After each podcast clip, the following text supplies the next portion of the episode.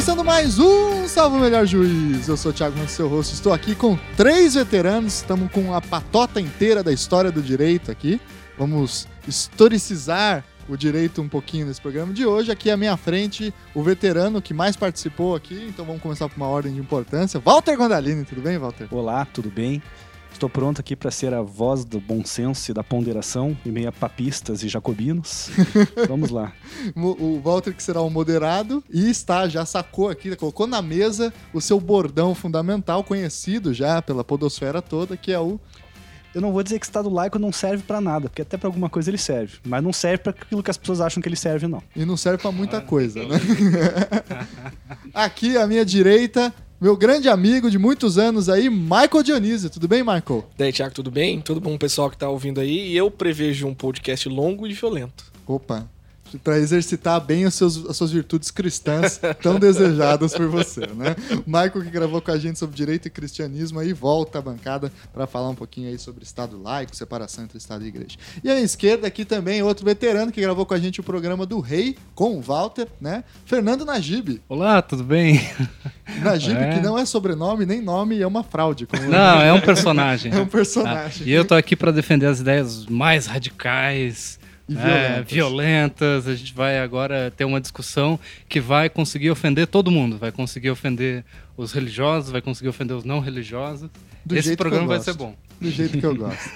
Muito bem. Então, o programa de hoje com três historiadores do direito aqui, a gente vai falar um pouco, dar um olhar um pouco diferente desse tradicional que nós temos sobre o que é Estado laico, que é o que a gente mais vê normalmente aí em debates de blogs ou na imprensa, etc. A gente vai dar um olhar agora a partir da história, como é que no longo prazo, no in the long run, como se diz, né, é, o Estado foi se separando da religião, se é que se separou da religião, e como é que então essas duas esferas têm a sua, resolvem as suas tensões e organizam as suas diferenças, tá certo? Então, antes a gente passar para nossa é, para o nosso programa, vamos passar um recadinho de sempre. Curta a página Salve Melhor Juiz lá no Facebook, lá também no Twitter, siga a gente em smjpodcast.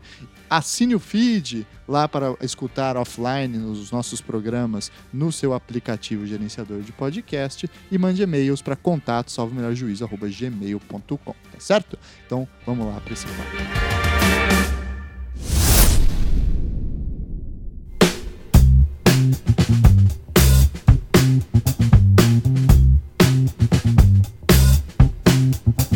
Pessoal, se a gente retomar os programas que foram gravados aqui pelos personagens que aqui estão, né, o direito e cristianismo, o de, direito romano e o sobre o rei, a gente vai chegar aqui. Esses três programas têm vários pontos de encontro e alguns pontos que acabam se confluindo e problematizando algumas questões. Entre elas é que o direito tem uma íntima relação com a forma religiosa. Né? Até o Walter falava para a gente vários programas atrás sobre direito romano que o direito romano não é que ele traduzia uma moral religiosa, mas ele tinha um formato religioso, digamos assim.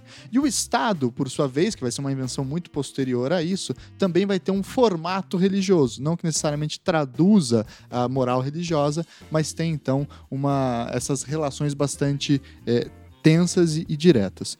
Como é que a gente começa para introduzir esse tema, relembrando essas proximidades, né? O, em que medida o, o, o Estado se conecta com a religião no seu sentido mais genético, no seu sentido mais radical de raiz, assim? A linguagem da religião é uma linguagem jurídica? Essa é uma boa pergunta já. Vou perguntar ao contrário. A linguagem jurídica é, é uma linguagem religiosa? Boa. O que, que os romanos diziam pra gente? Em primeiro lugar, eu acho que um. Já que a gente vai começar nessa discussão mais histórica do que, do que contemporânea. Começar não, a gente só vai nisso praticamente. é importante lembrar que nem todas as religiões são como as religiões, as nossas religiões, né, as que a gente conhece hoje como fazendo parte da, da nossa vida. Isso significa dizer que nem todas as religiões, na história da humanidade, possuem necessariamente um conteúdo moral. Nem todas as religiões dizem às pessoas o que pode ou não pode ser feito, o que deve ou não deve ser feito. Muitas vezes as religiões se manifestam de forma puramente mágica, em uma relação com os deuses em que eu faço coisas que agradam os deuses para receber algum benefício. Essas coisas não são certas ou erradas. Elas simplesmente agradam os deuses. E por isso eu recebo benefícios na minha vida cotidiana. E isso não implica nenhum dever de relação especial de um tipo com outras pessoas, de tratar bem algum, alguma classe de sujeitos, nada disso. É realmente uma relação privada entre pessoas e deuses para garantir alguma benesse. E as, a, as religiões arcaicas, os romanos, tinham as características, são religiões puramente ritualistas. Elas não têm um conteúdo moral que diga aos as pessoas, que diga aos cidadãos romanos o que é certo e o que é errado, como eles podem ou como eles não podem agir. E são esses rituais que é, é, foram criados para estabelecer esse tipo de relação dos homens com os deuses, que justamente por causa do seu caráter sagrado e vinculante, aos poucos começam a ser empregados também na relação entre os homens, para assegurar alguma, é, é, é, algum compromisso entre as pessoas que se relacionavam de que aquele acordo, de aquele resultado ia ser obtido na vida real. E a partir daí que começa a se desenvolver algo como uma forma jurídica entre os romanos. Dizer, a partir daí que aquele faz começa a se diferenciar do ius, do, do, do, direito propriamente dito, que é o momento em que essas, esses rituais, essas formas de relação entre os homens e os deuses são é, não dá para dizer laicizados, mas são transportados para uma relação horizontal, ainda de caráter sagrado, por isso que não, não são laicizados, mas são transportados para uma relação horizontal e assegura então as boas relações dos homens entre si. Em uma sociedade que eu lembro, para quem não, não, não, ouviu o episódio lá sobre, sobre direito romano, em uma sociedade onde não existe Estado, ninguém pode impor as pessoas agir de uma forma ou de outra, e cada pater familias é um chefe de exército. Então eu vou fazer uma relação com o chefe de exército, fazer um acordo de um determinado tipo com um chefe de exército, eu não tenho garantia nenhuma de que ele em algum momento não vai mudar de ideia, trazer o exército dele, invadir minha casa, matar toda a minha família e pegar tudo que é meu. A única forma que eu tenho de aliviar um pouco essa angústia e de ter um pouco de segurança nessas relações é transportando essas religiões, essas relações religiosas de caráter sagrado para as relações horizontais. Às vezes o paterfamilias vai desrespeitar a relação sagrada também. Uhum. Mas é um pouco mais difícil, né? É, tem a expectativa de que aquele líder de exército, quando você coloca Deus no meio da história, ele vai tomar um pouco mais de cuidado. Porque é ele também não quer desagradar. jura por Deus? Ele também não quer desagradar os deuses, né? Ele não quer desagradar os deuses também. Então é, um, é, a partir daí que se começa esse desenvolvimento de uma forma jurídica específica, entre os romanos especificamente, é claro, a partir dessa relação religiosa, repito, de caráter eminentemente ritualista, sem nenhum conteúdo moral ou de comportamento pessoal. Durante o medievo, por sua vez, é, a gente começa a ver uma transição em que o direito e a política começam a também conformar um caráter cada vez mais moral cristão aí. Dá, né? dá até para dar uns passos antes, porque é antes do medievo, né? Já no final da, da, da, civilização romana, quando o cristianismo se oficializa como a religião do império, quando os imperadores se convertem ao, ao, ao cristianismo, passa a haver uma forte influência da religião cristã e aí sim nos conteúdos morais do direito romano.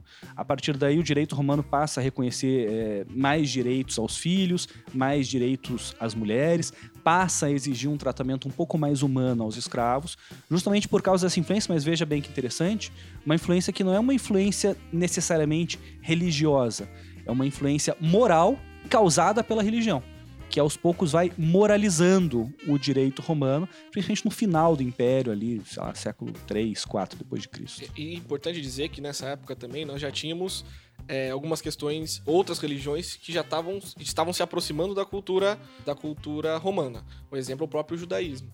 Então você vai tendo vários tipos de culturas religiosas que vão cada vez mais se aproximando da cultura romana.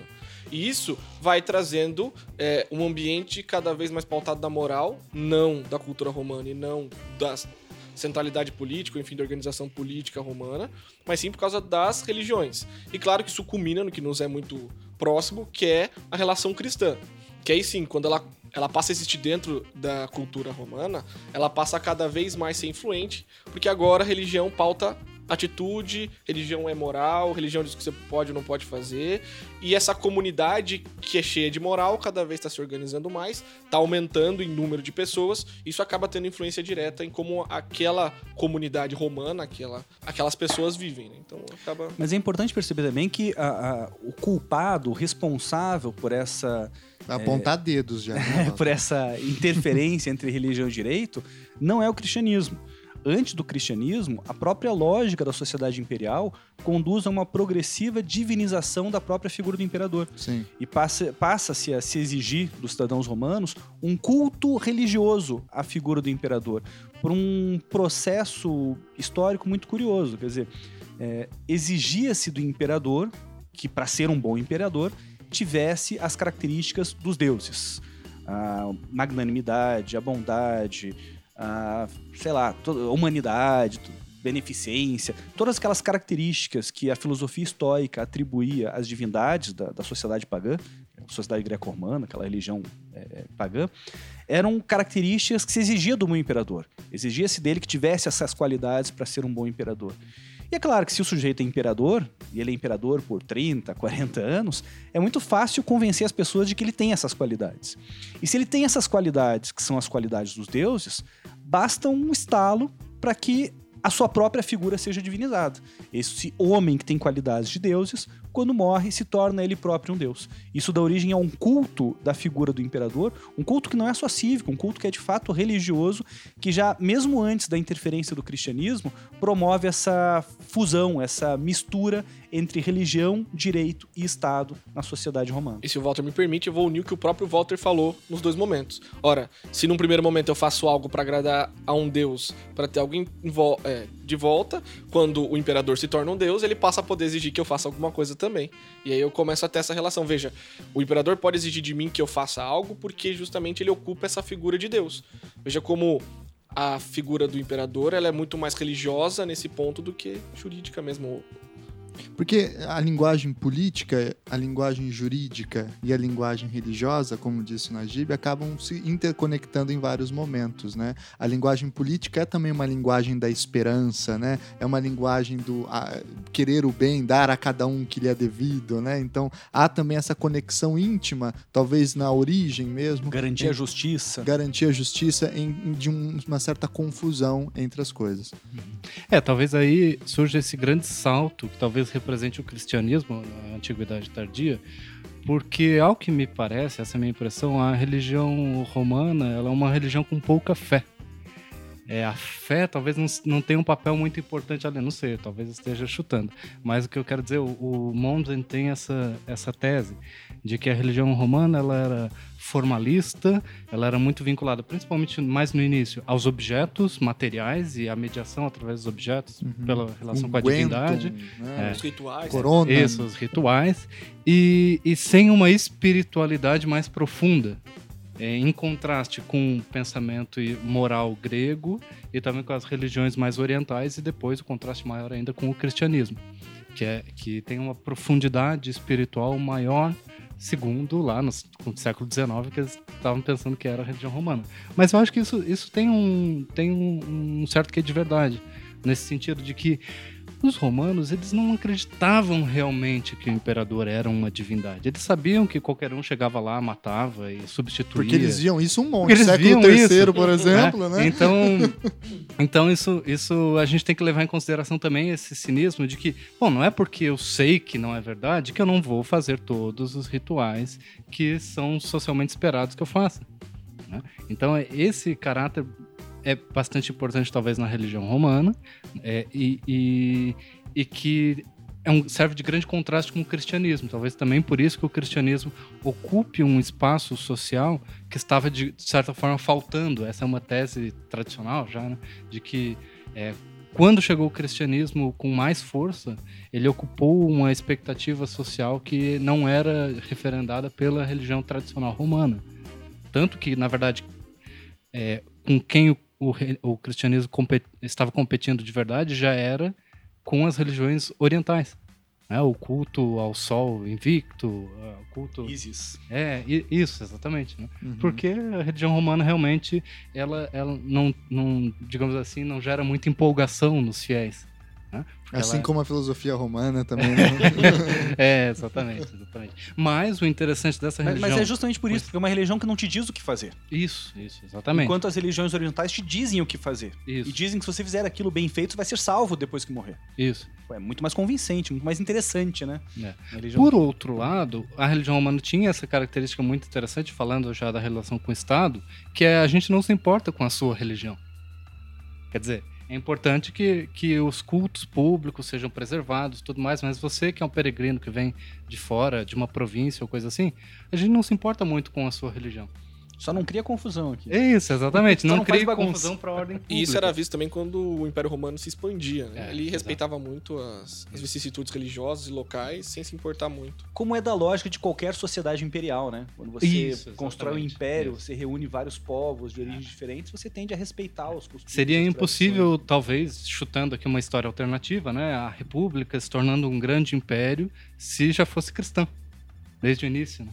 Talvez É, não acontecesse. Né? não, não acontecesse. E aí, essa é uma tese também, eu acho que é, também do, do Monze, mais ou menos nesse sentido, de dizer que a- o, a- o cristianismo ele meio que torna o império impossível. Assim, um império universal e tal, porque. Ou você é cristão ou não tem como, né? é, e aí depois a gente vai ver logo na, na, na Antiguidade Tardia, já começam as heresias, já começam a, a- o que, que é ortodoxo, o que, que não é.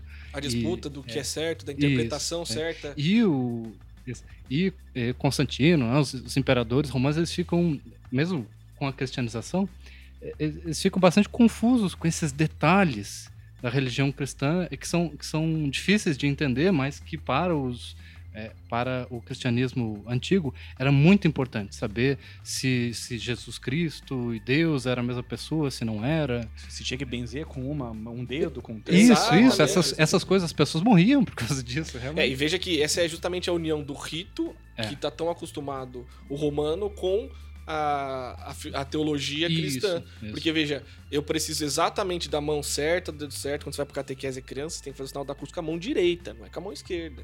Entende? Então, desde dessa época, você começa a criar, unir o rito, a necessidade correta e fixa do rito, com a teologia cristã. Isso vai cada vez mais ocupando espaço na sociedade romana. Essas regras, então, de comportamento, de convivência, etc., das religiões entram, se misturam com o espaço público também, e aqui a gente já tem essa zona de indistinção bastante clara entre religião, Estado, direito, política, etc. E é interessante quando começa a ocorrer essa mistura, ali no século 3, 4 depois de Cristo, a primeira reação a essa mistura, que fala, não, pera, pera, pera, vamos separar as coisas de novo, não vem do Estado, vem da religião. Uhum. A religião que defende uma a religião cristã, o cristian- a igreja cristã defende uma separação entre igreja e Estado como forma de preservar a autonomia da igreja contra as interferências do Estado.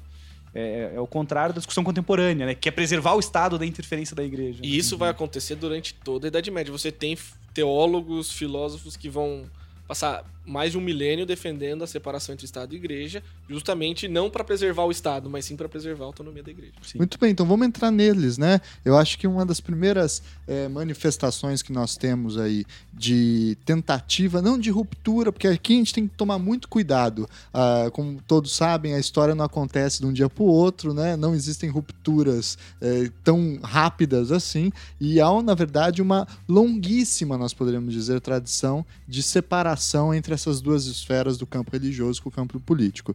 E uma delas se manifesta, sobretudo no mundo medieval, em vários episódios que ficam conhecidos como as chamadas disputas das investiduras, né? que era, enfim, a dificuldade eh, de acordo que o poder eclesiástico tinha que ter com relação a, a coroar o, o rei, ou também com relação a nomear bispos com autorização do, da cidade, enfim, esses, essas disputas que se davam entre esses dois campos dos chamados eh, laicos, leigos, né, e os religiosos. E uma delas, dessas disputas das investiduras, é conhecida como as disputas dos dois gládios, que tem como ator principal, digamos assim, eh, um papa, Bonifácio VIII, e as cidades italianas autônomas, né, que formaram a chamada Liga Pienense à época, né, que tinham como seu representante intelectual jurídico Marcílio de Pádua, né, que aí ficou conhecido na história por um texto bastante famoso, um libelo, né, chamado Defensor da Paz.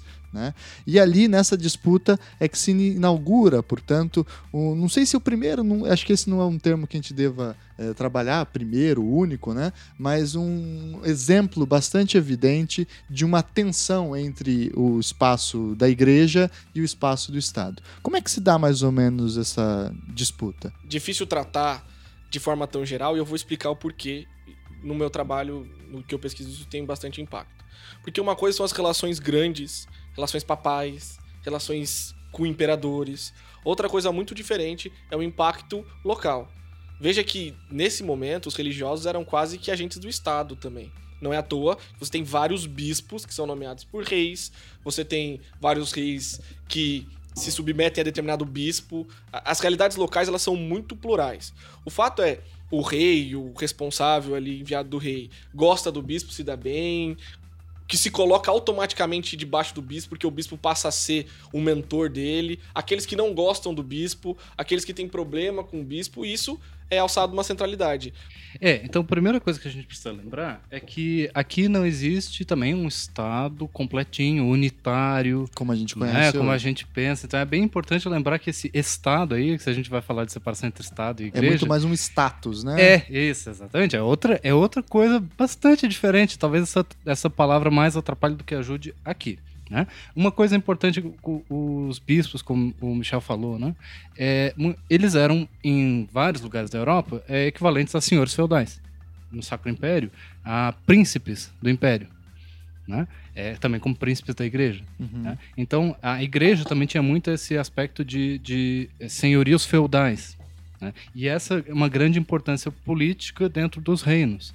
né? Outra coisa, e isso tem como precedente as próprias cruzadas, quando os reis cristãos foram para as cruzadas retomar Jerusalém, né? o que, que foi permitido a eles?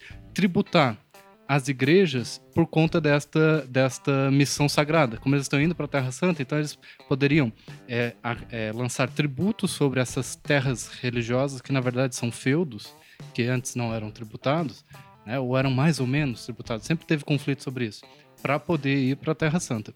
Só que depois disso, muito depois, eles continuaram fazendo isso com outras justificativas. Dizendo assim, ah, não, a minha guerra, por exemplo, entre a- a- é, o rei inglês e o rei francês. A minha guerra é santa porque eu estou do lado certo. Então eu também vou tributar a- as igrejas. Isso causava grandes conflitos entre igreja e Estado. Por isso a gente está falando dessa intervenção do que seria, entre aspas, o Estado com a igreja. Mas não é bem o Estado. Na verdade, são autoridades exteriores à hierarquia de autoridades interna da igreja. E é sobre isso que, que existe a discussão interna e a busca por autonomia, disciplina interna e hierar- hierarquização da igreja, fora da hierarquia secular dos reis, eh, dos senhores feudais, da- dos duques, dos barões, etc. É, e é interessante o que o o Najib falou, porque é o seguinte, quando você fala pro nosso ouvinte, ah, é uma separação de Estado e Igreja, hoje você tende a pensar que de um lado tem um governante, um governador, um presidente, um rei, e de outro lado tem um padre, um bispo, um papa. Mas não necessariamente, o Najib deixou bem claro isso quando ele disse que quem tributava muitas vezes eram as missões religiosas. Quem estava à frente eram os padres, os bispos. Então, no fundo, veja que não são pessoas do meio público não religioso e pessoas do meio religioso. É uma bagunça, é uma uma coisa tão ligada que quem vai em nome é como se fosse qual missão é qual. Se você faz parte de uma missão que tá dentro da hierarquia da igreja, que quem ordenou foi a hierarquia da igreja, é mais religioso. Se você tá numa missão, muitas vezes religiosa, mas ordenada pela hierarquia secular, aí é algo secular. Então veja que tá muito mais ligado a quem tá bancando, quem tá querendo essa missão, do que quem tá fazendo em nome do quê? Porque no fundo era em nome de Deus, no fundo era quem ia pra cruzada também eram padres, eram religiosos, eram bispos, quem comandavam é, essas, essas missões que o rei que o rei mandava eram é, religiosos sobretudo. Então, no fundo era pra fazer meio que a mesma coisa. O que diferenciava o que era secular e religioso é foi o papa que mandou, foi o rei, foi o bispo, foi o conde, enfim. Então, Era- por trás disso, existe a disputa pelo monopólio da linha telefônica com o além. Né? Quer dizer, se o, o rei, será que ele pode falar em nome de Deus, dizendo eu sei o que Deus quer e por isso o que eu estou fazendo está de acordo com o sagrado? Ou será que o monopólio dessa, dessa relação direta é o da igreja? Né? E veja que eu não preciso discutir isso enquanto o rei e o, e o papa estão concordando. Isso, Tá, exatamente. nós É acreditamos só na mesma quando existe coisa. o conflito. Exato. E aí, um dos conflitos mais tradicionais é o da investidura dos bispos. Como eu falei, que eles atuavam como equivalentes a senhores feudais. Então, por exemplo, desde o início, isso é uma tradição também, né? É, os merovingios, os, os, rei- os reis medievais mesmo, muitas vezes eles eram coroados pelos bispos do seu, do seu reino. Mas eles reivindicavam para si, muitas vezes, o direito de nomear os bispos do reino. E isso muitas vezes entrava em conflito com o direito do Papa de nomear aqueles bispos. E esse é um conflito eterno. Vai durar até o século XIX, que a gente já, já, já estudou sobre isso. Né? E esse é um, uma das, das raízes de conflito entre o que seria o secular e o, o religioso, o laico, etc.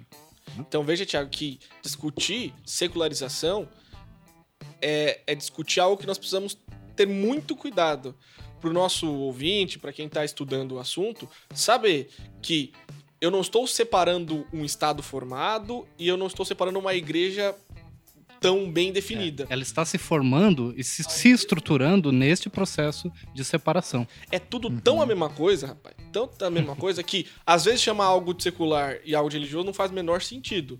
O que nós estamos nos pautando e que é, o que nós vamos ter aí os autores discutindo, estudando a história é vai chegar uma hora que a vontade do Papa e sua hierarquia vai chocar com a vontade do que seria a hierarquia secular. Isso. E a gente começa a disputar. Às vezes para fazer a mesma coisa. Veja, não é que o, o rei queria separar a igreja porque ele não gostava da igreja, porque ele queria fazer o que o Papa também queria. E o Papa queria fazer o que o rei queria. Então, no fundo, a primeira disputa, as primeiras disputas entre religioso, a religião e o poder político central, né? É justamente para fazer a mesma coisa. Eles estão disputando quem pode fazer. Claro que no Sacro Império isso tem um quê de complexidade a mais que é o seguinte: o Papa, em, em certo momento, está reivindicando o direito de nomear o imperador. Uhum. E o imperador, ao mesmo tempo, está reivindicando o direito de nomear o Papa. E aí o que acontece é a maior confusão, porque o Papa nomeia um imperador, aí o imperador concorrente nomeia outro Papa. Então você tem o Papa e o Antipapa, você tem o Imperador, o Anti-Imperador, e essa é uma grande confusão que existe naquele período na Idade Média, e as cidades italianas estão no meio dessa briga. Sim. Estão no meio dessa confusão. E é nesse contexto bem complexo, bem de, de, de, conflitos armados enormes e de confusão mental também enorme, de você saber quem você segue, porque afinal. E esse é o problema. Se você. A gente não é mais tão religioso quanto antigamente. Isso é, isso é meio que uni, é, é, é, fácil de perceber isso. Né? É, se você pega, se você é, é, está submetendo a pessoa errada ali, se você está seguindo o antipapa em vez do papa, se você está seguindo a pessoa errada sem querer, sem saber, isso é um grande problema, porque você vai pagar por isso você vai pro na inferno. eternidade. Né? Então não é uma, é uma não mesmo. é uma, uma questão filosófica, jurídica que não tem nada a Ela é ver com, a, com as pessoas. Exato, exatamente. Então isso, por isso que eu estou dizendo assim a confusão mental, no sentido de que é- de- deveria ser aterrorizante não saber quem é o Papa verdadeiro, digamos Uhum, assim. né? E nesse contexto que o Marcílio de Papas de, Marcílio de Pado Marcílio do Papa.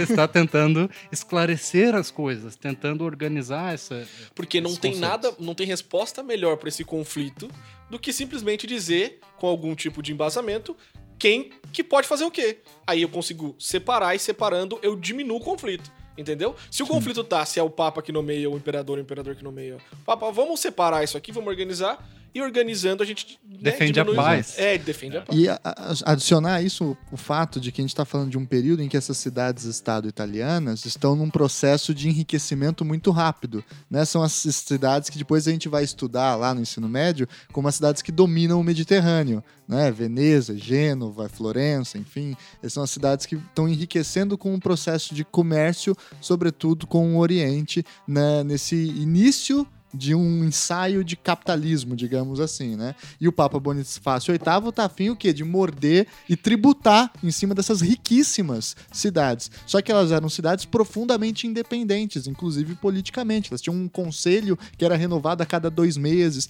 Elas eram, entre mil e uma aspas, muito democráticas para a época, né? Porque elas não tinham... Elas eram sui generis. Elas eram profundamente sui generis, elas não tinham um rei, elas não tinham um príncipe, não tinha um cara que sentava e mandava pro resto do, do- do todo sempre até a morrer. Não, havia uma, um revezamento e uma circulação de poder muito grande. E aí, quando o Papa Bonifácio VIII tenta morder essas cidades e, e tributar essas cidades, logo depois de um longo conflito com o Sacro Império Romano Germânico também, é que aí elas vão se revoltar, formar novamente a Liga Pienense, que já tinha sido formada contra o, o Sacro Império Romano Germânico, né? Para falar assim: olha, pera lá.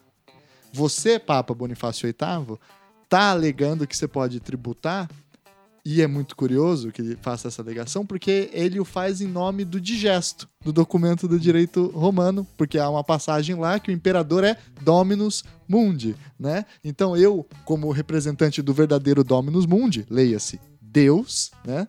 Eu estou aqui exercendo as- entre aspas, soberania, né? Porque Exercendo. tinha a forjada também, a gente precisa lembrar a doação de Constantino, né? que, é, que foi um documento jurídico que depois, no Renascimento, os linguistas acabaram descobrindo pelas interpolações que era um documento é, forjado pela igreja, Uhum. mas era um documento que basicamente dizia que Constantino, lá em Constantinopla, havia doado, o, digamos assim, o Império Romano é, Do Ocidente. do Ocidente para o Papa. Isso. né? Havia doado Roma e todos os seus pertences como se fosse um sucessor legítimo.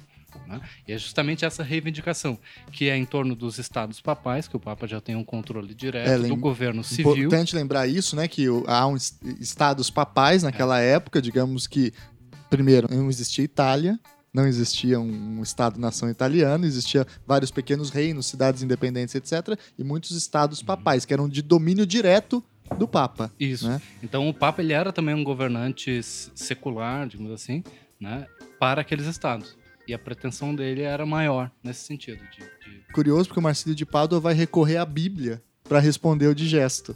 Né? É, Michael, você me ajuda. No evangelho de não sei quem, que Jesus fala que é para dar a César o que é de César e a Deus o que é de Deus, né? E, e a- ele usa justamente esse argumento teológico para falar assim, olha, o Papa tem que cuidar daquilo que se chama o gládio espiritual, né? Ele tem que cuidar da, da fé, do domínio das almas, do domínio, enfim, da, da ressurreição, enquanto o príncipe, enquanto o- os governantes têm que cuidar do gládio temporal, né? Que é cuidar justamente da cobrança de impostos, das guerras, dos conflitos, etc. É, essa passagem é a passagem que, que Jesus mesmo diz, né? Uhum.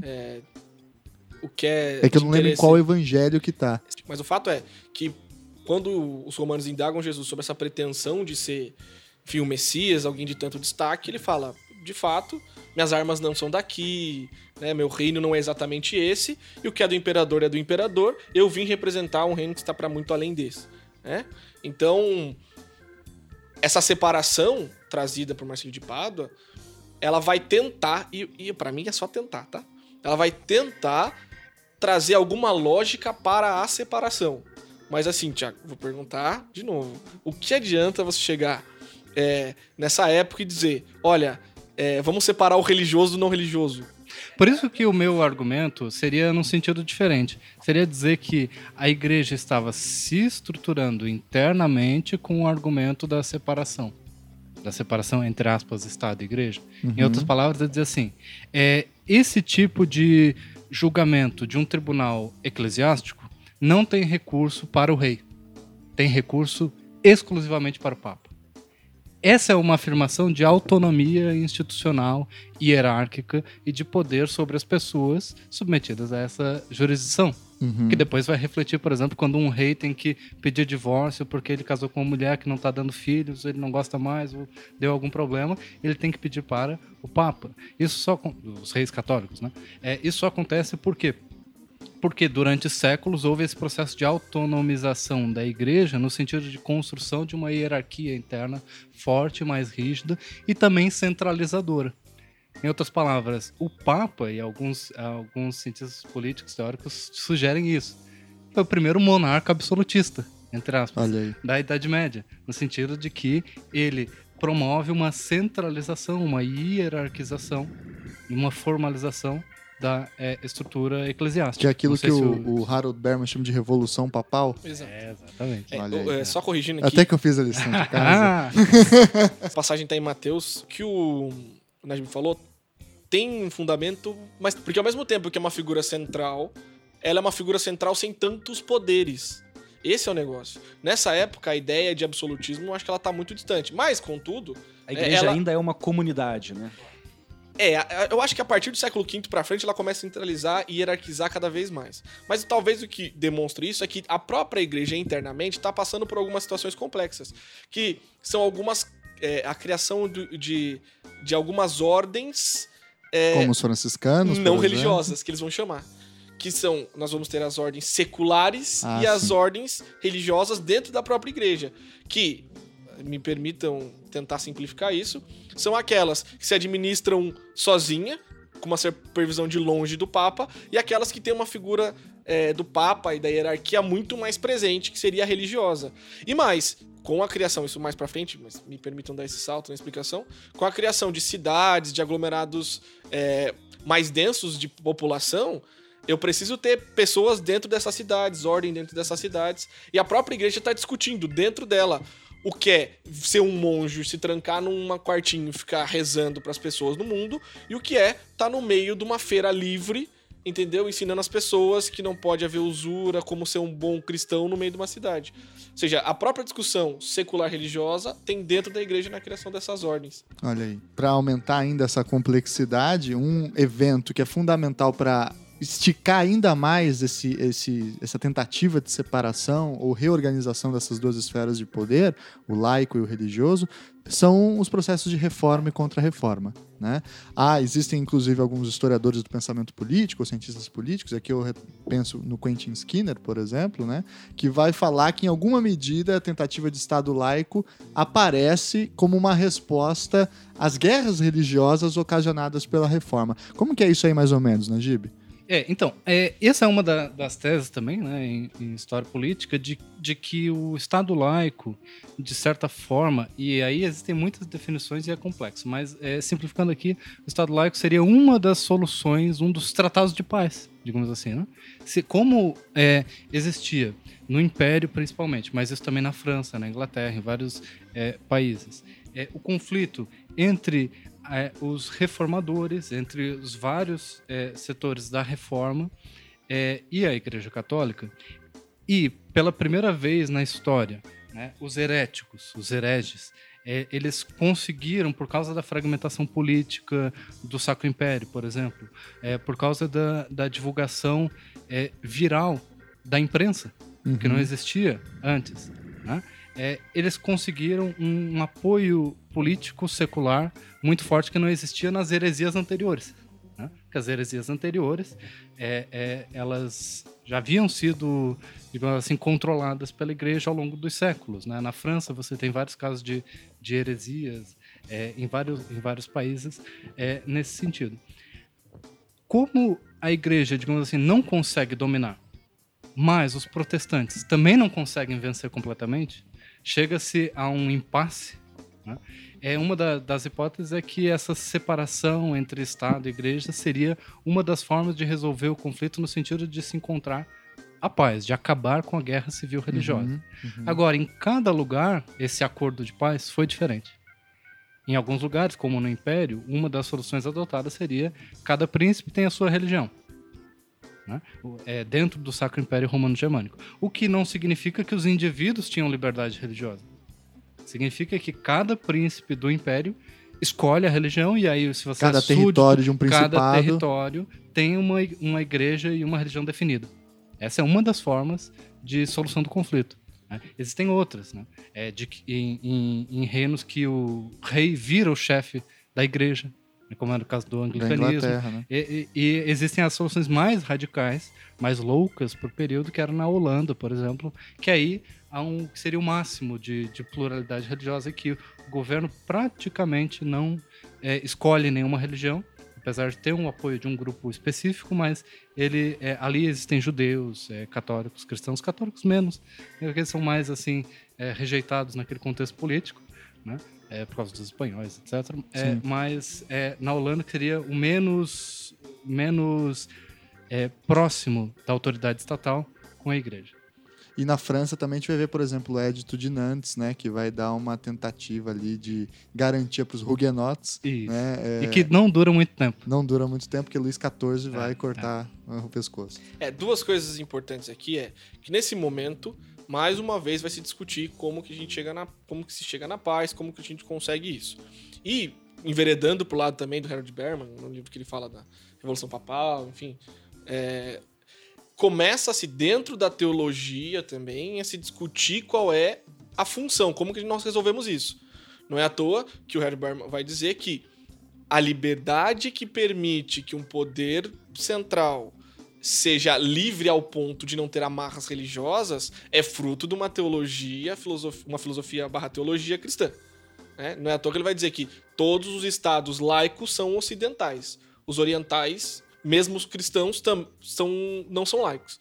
É, ele dá alguns exemplos cristãos de que no Oriente, até os estados é, onde a religião cristã é oriental e não ocidental, o Estado tem uma forte ligação com a igreja. A Rússia é o grande, o grande exemplo disso. Né? Então veja. Então, Isso há- falando de, claro, do O mundo Putin europeu. é Papa né? Hóstia? o Putin é o chefe máximo da igreja cristã russa. É mesmo? Sim, ele é o chefe Olha máximo da só. igreja. Não é à toa que se você vê o. O cara é muito super-herói mesmo. O cara, além de tudo, é Papa. É, Quase isso. É, se você vê E o Júlio encontro. César, né? Você sabe É. da parada, né? Que ele é, César o Papista. ele é, ele é César o Papista. é. Se, Ah, vo- é? se você, se você vê o encontro do chefe da igreja com o Putin, ele vai beijar a mão do Putin. Né? Isso já aconteceu e o Putin fica meio puto, tira a mão e tal. É bem engraçado. É verdade. Mas já é tem um verdade. GIF, GIF Exato. famoso aí, procure, que é muito Ah, é? louco. É o ateu chefe da igreja. É, o Putin fala, sai fora, cara, É, fica tipo, beijando é, a minha mão, vai cuidar da tua vida. Mas ele faz isso. Bom, isso é para mostrar como a construção filosófica no Ocidente permite chegar na ideia de que esse poder político central pode não ser religioso. É, Ok? é importante só fazer um destaque aqui pro nosso ouvinte, que tudo que a gente vai falar nesse programa é sobre o mundo ocidental, é, sobretudo os desdobramentos europeus, tá? A gente não vai falar de islamismo, é, do mundo muçulmano, que a gente poderia falar, a gente não vai falar também de religiões asiáticas. É porque existe uma discussão do secularismo no mundo islâmico. Exato. Que é uma discussão outra. que exige outros diferente. especialistas também, É, enfim, que vai ficar para uma próxima. Então a gente tá falando, sobretudo, de cristianismo, eventualmente o ouvinte tá falando, pô, mas só vamos falar de cristianismo, porque é o, enfim, o que conformou o nosso Estado-nação aqui, enquanto brasileiros. E, e- E porque o resto a gente ignora também. Ignora no Não serve sentido pra de. nada. Não serve pra nada e a gente não conhece bosta nenhuma também. Então, essa é a primeira discussão, como o Najib trouxe. A segunda discussão, e essa é bem importante, é que pense o mundo medieval assim. Eu pego meus amiguinhos, quem gosta da mesma coisa que eu, cara, abra uma comunidade ali, nós vamos arar a nossa terra. Cara, eu não preciso conviver com você. É- essa é a lógica num primeiro momento. Votar com os pés, né? Pega e vai embora. exatamente. Ó, eu, a gente formamos uma comunidade nova, temos. Cara, vai cada um pro teu canto, arar sua terra, fazer o que comer e a gente não se encosta. A gente. Nossos filhos nem se conhecem, nós não nos relacionamos. Isso no primeiro momento. Quando tem a reforma, isso se complexifica. Por quê? Porque ah, os reformadores, né, os reformistas chamam, né, eles vão aumentar e vão ser em número tão grande que não dá pra dizer cada um vai pro seu canto. E a convivência ela é inevitável. E o meio urbano também. é um E já fator. existe, Sim. exatamente, o meio o urbano é um mercado momento, também, o comércio. Aí a gente entra num problema, um novo problema, que é eu tenho que pegar pessoas que não. E veja, isso é um grande problema, porque teologicamente falando, é muito parecido, né? Mas eles pegam as diferenças, acentuam ela ao máximo, e é isso que eles são um pro outro, as diferenças. Por isso que eles se odeiam, por isso que eles não se gostam, por isso que eles se matam, ok? E essas pessoas têm que conviver. Bom, já que não dá pra cada um ir pro seu canto, nós temos que conviver. Muitas vezes reconhecemos a mesma figura política como a legítima. Nós, nós, nós só não, não concordamos quanto à figura religiosa e nós vamos ter que conviver o Estado laico e a possibilidade de liberdade construída pela teologia e filosofia cristã permite, então, que é, que essa, essa centralidade política possa organizar a cidade independentemente de religião. E é aí que nasce, e aí já te passo a palavra, Walter, ah, ou renasce, melhor dizendo, uma religião civil. E essa religião civil é o chamado nacionalismo, né, que começa a aparecer a figura da nação, a ideia de algo que conecta todos os indivíduos que estão naquele território para além da fé, para além das relações religiosas, mas uma outra religião, que não é chamada desse jeito, porque não, tem uma- não promete uma salvação, etc., mas promete em alguma medida o paraíso na terra, que é a manifestação da paz estatal, né? E é nesse contexto também que é, começa um processo de laicização da moral. Porque a gente está falando de um período aí em que o Estado é moral, né? O, o Estado. É, O bom Estado é um Estado católico, o bom Estado é um Estado protestante. não, né? mais do que isso. O bom Estado é o Estado bom. Quer dizer, é o Estado que tem que praticar o bem, que tem que garantir o bem das, das populações. Só que a partir do momento em que não há mais uma religião que diga o que é o bem, mas há uma pluralidade imensa de religiões que diz o que é o bem, eu preciso encontrar outro fundamento para essa bondade do Estado que não seja um fundamento religioso. E o fundamento a ser encontrado para ser um fundamento racional. É aí que se desenvolvem os jus racionalismos. Quer dizer, essa, essa, essa laicização do pensamento moral que tira Deus do fundamento da- da- das prescrições morais e coloca no lugar de Isso. Deus a razão humana. A gente tem, por exemplo, aí, acho que o grande nome é Hugo Grossio, né? Uhum. Mas aí vão ter outros exemplos bem interessantes, Christian Tomasius, né? O Wolff e tal. que são- Agora, é muito importante ressaltar o seguinte: é, essa laicização da moral não muda o conteúdo da moral. Que continua sendo um conteúdo E não cristão. é ateu também. Não E é uma não é moral ateu, ateia. não. É uma moral que fala assim: olha, a gente não precisa de Deus para responder isso. Lembra- O que não significa dizer que Deus não esteja lá. Exatamente. Lembra que eu falei na minha fala que tanto os protestantes quanto os católicos, eles tinham muita coisa parecida, mas acentuaram a diferença? O papel desse laico era simplesmente tornar moral pra todo mundo o que era quase como unânime. Que era muita coisa. Então o que possibilitava a paz era tornar o que ambos ou essas outras religiões é, concordavam. Falar, olha, por causa disso, gente- nós conseguimos viver numa boa, sem guerra, sem se matar. Então eu vou tornar uma moral laica aquilo que já é moral religiosa entre vocês e vocês concordam. Só que agora vocês não vão mais é, ser obrigados a exercitar no- na cidade por causa da sua religião, mas sim porque eu, eu, poder político, estou exigindo de você com a finalidade de tornar a convivência possível. E aí você tem um Estado laico com um enorme conteúdo moral, Moralista. moralista. Mas parte desse conteúdo moral tem um quê de inovação.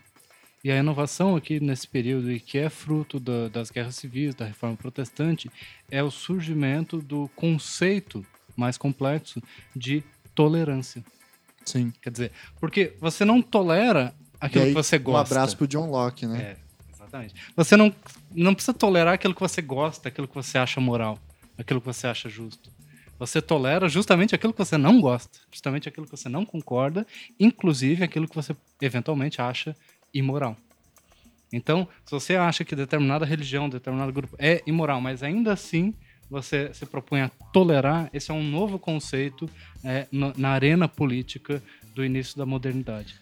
Mas é importante nesse início da modernidade dizer que essa tolerância ela não é tão plural. Claro. Em qual motivo? Eu te tolero desde que você esteja lá no teu bairro. Porque se você é de uma religião X, você vai construir teu templo ali, você vai viver ali, eu vou passar na frente, não vou quebrar, não vou gritar, não vou nada, mas você fica lá. É, eu, sem- por outro lado, não é à toa, Thiago, que é muito comum, é, e o Brasil vai ter isso até pouco tempo, tem distância mínima entre, entre igreja.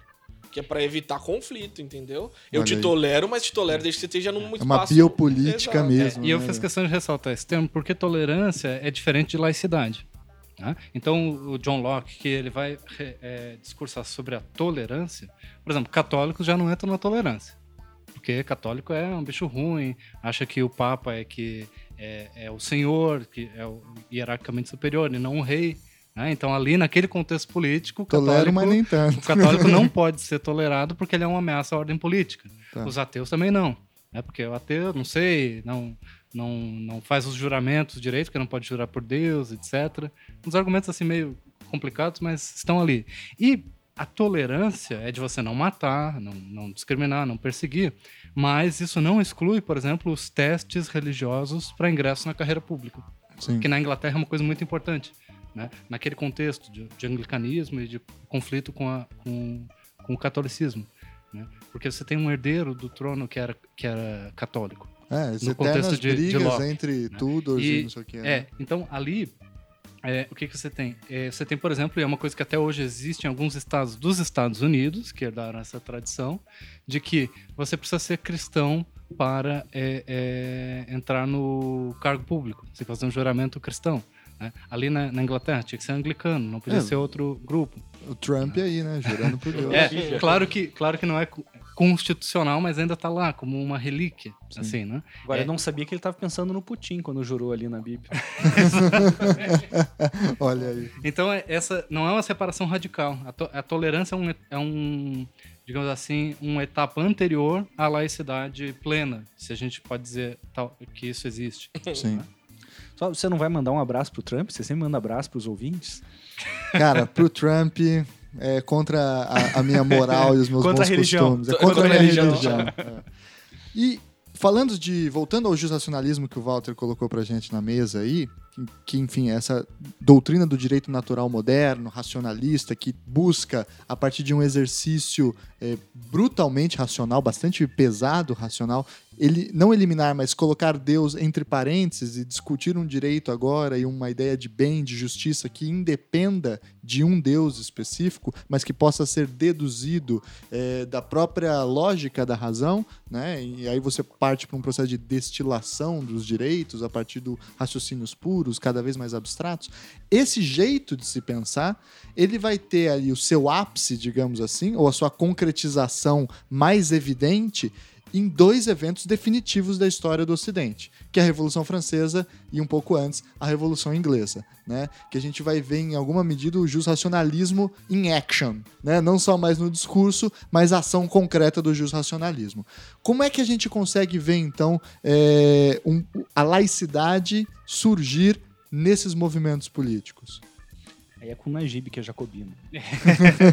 é, então, esse exemplo que eu estava dando é, é, a continuidade, porque a Revolução Gloriosa, ela acontece, a Revolução Inglesa, né, acontece justamente porque o parlamento, de absolutamente protestante, né, rejeita o herdeiro ao trono, Stuart, que era declaradamente católico.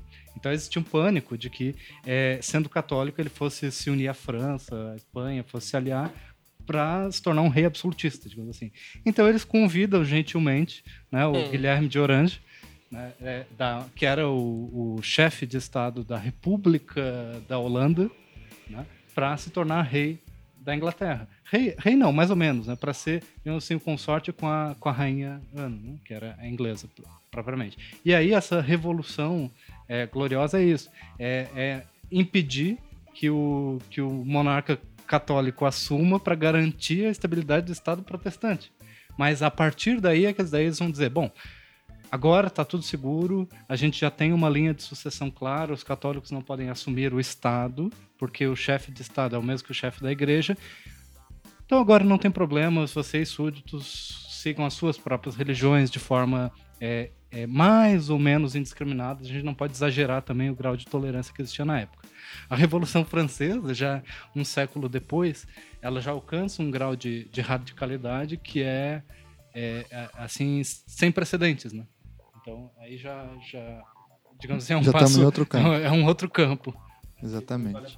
E a revolução, ela acaba contribuindo com essa radicalização em grande medida em virtude de uma herança que é longínqua, que vem lá de trás, por exemplo, que a gente esqueceu de falar aqui, que é o humanismo.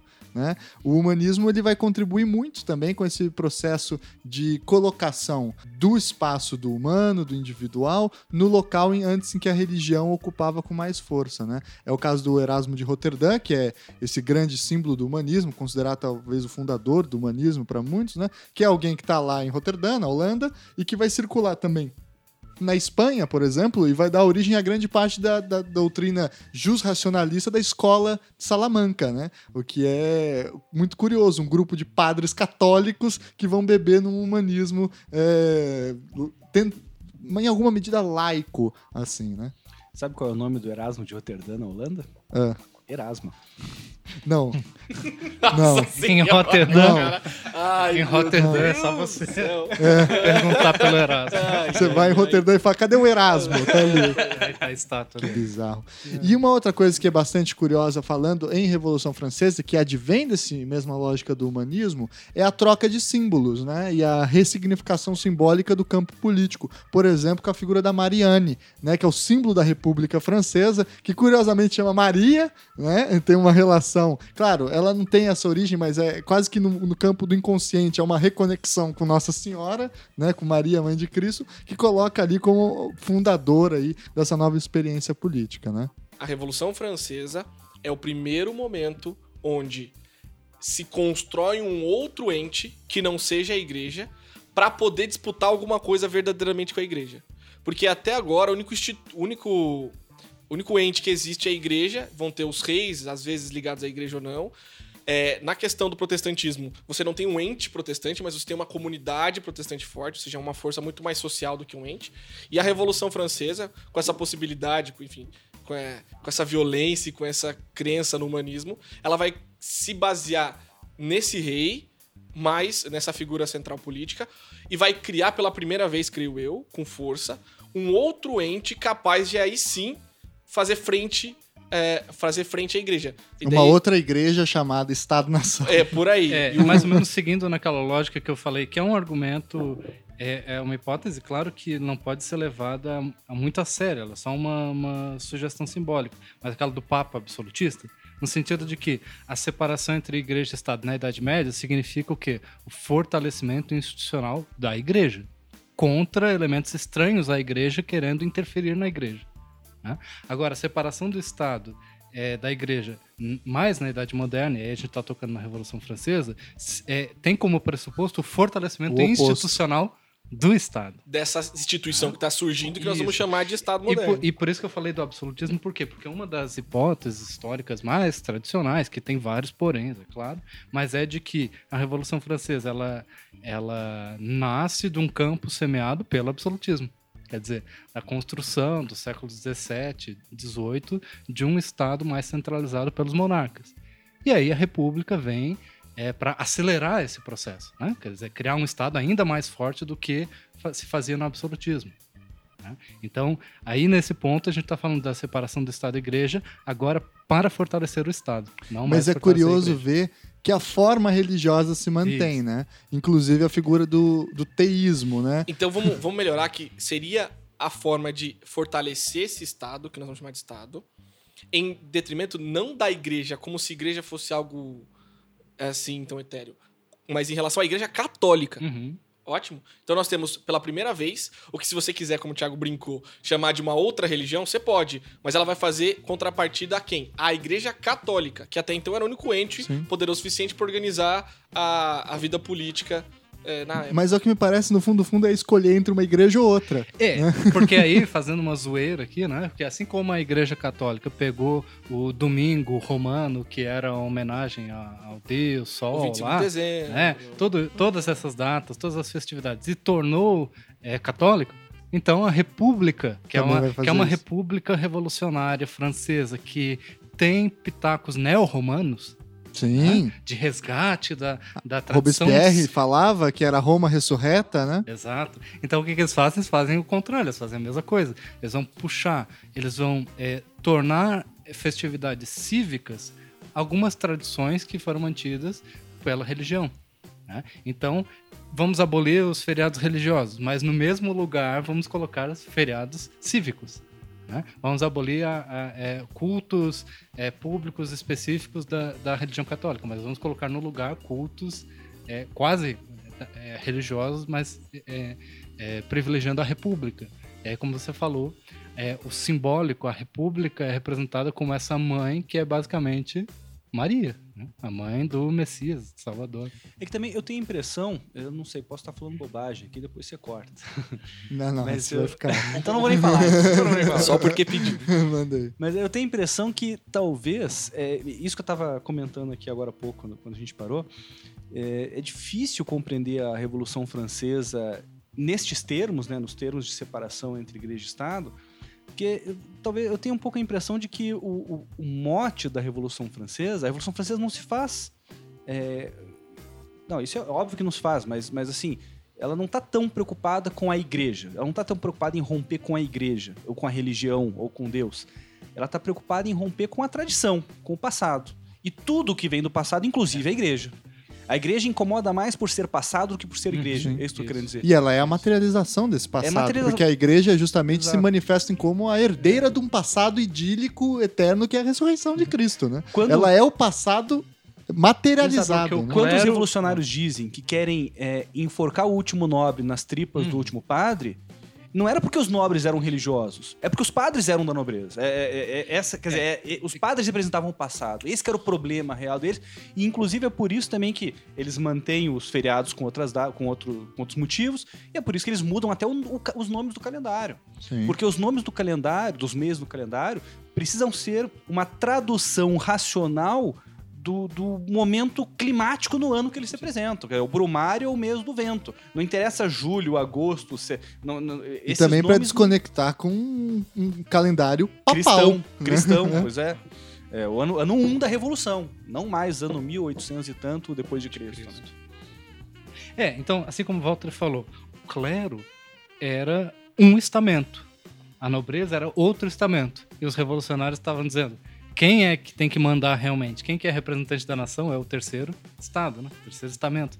Então, é, esse é Aquela revolução- antiga briga, então, que a gente estava falando até agora, de uma disputa entre rei e igreja, é colocada de lado e surge um terceiro elemento, É. um grupo que estava fora dessa disputa, e fala assim: não é nenhum dos dois, os dois cala a boca, quem manda aqui sou eu. É, que é o terceiro estado. Que são os representantes diretos da nação. O Agora tem dois, dois pontos aqui que é, é o seguinte. que foi, quando- inclusive, antes disso, usado pelo rei pra se fortalecer. Isso, e daí o rei sim. perde controle do negócio. né? É, por isso que eu tinha falado antes que tem um nexo direto com o absolutismo, porque o absolutismo também é fortalecer o rei contra a nobreza e contra o clero. Uhum. Então por isso que existe essa Ele conexão se apoia no, no povo No- pra isso, é, né? Exato. Então, é, porque assim, o que o Walter falou é muito importante que esse negócio da quebra com a tradição. Porque o, o religioso se mistura com o, com o tradicional.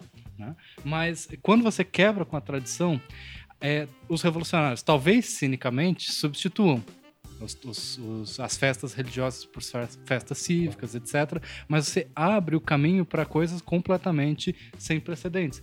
Como os revolucionários tentaram implementar, e não deu muito certo, um relógio de 10 horas por dia, do dia. Por que, que o dia tem 24 horas? Não faz sentido, isso é tradição.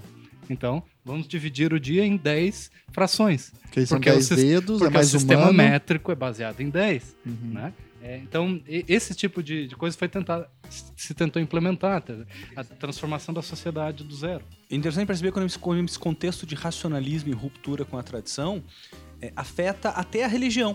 Porque se você for parar a pensar, é no século XIX que nascem essas religiões de ruptura com o passado e racionalistas, de uma forma até evolucionistas, como por exemplo o Espiritismo, Sim. que é uma religião evolucionista, né? Que você vai evoluindo, você vai Uhum. melhorando nos É, e, eternos. e tem também todo um campo do, do, do iluminismo que é uma concepção de história enquanto uma filosofia do progresso. né? Exato. E isso Se acaba desenvolve- entrando também. E é, cara, e não deixa de ser. uma- Hegel não deixa de ser uma, uma forma diferente de narrar o cristianismo, né? Sim. Agora, tem que lembrar uma coisa importante só para falar desse contexto de religião, direito, né? Voltando nesse ponto, que até hoje está em discussão agora se o, se o divórcio, né?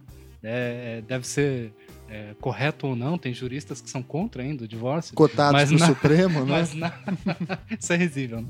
Mas na Revolução Francesa, uma das medidas mais claras e contra a igreja, e, uma, e ser contra a igreja nesse sentido é afirmar o poder da república, do Estado, né? foi a legalização do divórcio. Coisa que existia em Roma, por exemplo. né? Exato, exatamente. Por isso que é um, re- um neo-romano, Uhum. né? O- o- um pensamento revolucionário francês em certa medida. Eu acho que agora a gente chegou num ponto que o nosso ouvinte estava tão querendo. É. Eu tenho alguma coisa pra colocar no lugar da religião. Que é a razão. Então eu, eu tenho um- uma nova instituição capaz de carregar uma bandeira que não é religiosa, que é a razão, que vai substituir o passado, que no caso, como nós estamos discutindo o Estado laico, que é cristão, sobretudo, né, seja protestante ou católico. Se a gente lembrar nosso amigo João Paulo, que bem lembrou no programa de, de Direito Romano, abraço, John, é, que ele fala assim: religião vem de religio, né? Que Uhum. pode ser interpretado como reconectar, Reconectar. ou seja, resgatar uma tradição. E a razão, em alguma medida, se manifesta nesse momento como o oposto: é o romper com uma tradição. Aí vem a questão do significado. Através de toda a construção histórica, a Revolução Francesa e outras revoluções burguesas modernas, elas vão, em alguma medida, ressignificar os atos. E a racionalização vem com um ponto de secularização. E a revolução, por exemplo, já tem um outro significado. Né? Agora, a revolução é dar um salto é, em direção ao, à evolução. Enquanto que na Idade Média, a revolução era voltar a algo correto que nós fazíamos no passado. Revolução. Agora não. Então a Revolução Francesa, ela ressignifica tudo. E através da razão. Então o que, que eu vou usar para ressignificar? A razão. Pela primeira vez, então, eu tenho de um lado a igreja, com a sua tradição, com a sua história, com a sua teologia, com a sua filosofia, e surge esse poder político central, que não dá pra chamar de Estado ainda, mas quase isso. Surge esse poder político central que tem estrutura para afrontar, que não gosta da igreja, né? toma bens da igreja, que não quer saber de religioso enchendo o saco, ou seja, é opositora da igreja e usa a razão como secularização. Agora sim, o Estado é secular porque a secularização passa a ser um momento pós-cristão. Ser secular a partir da Revolução Francesa passa a ser estar é, é, um momento pós-cristão. Então tudo que passa a ser secular nesse momento passa a ser uma superação da necessidade do cristão ou do sobrenatural.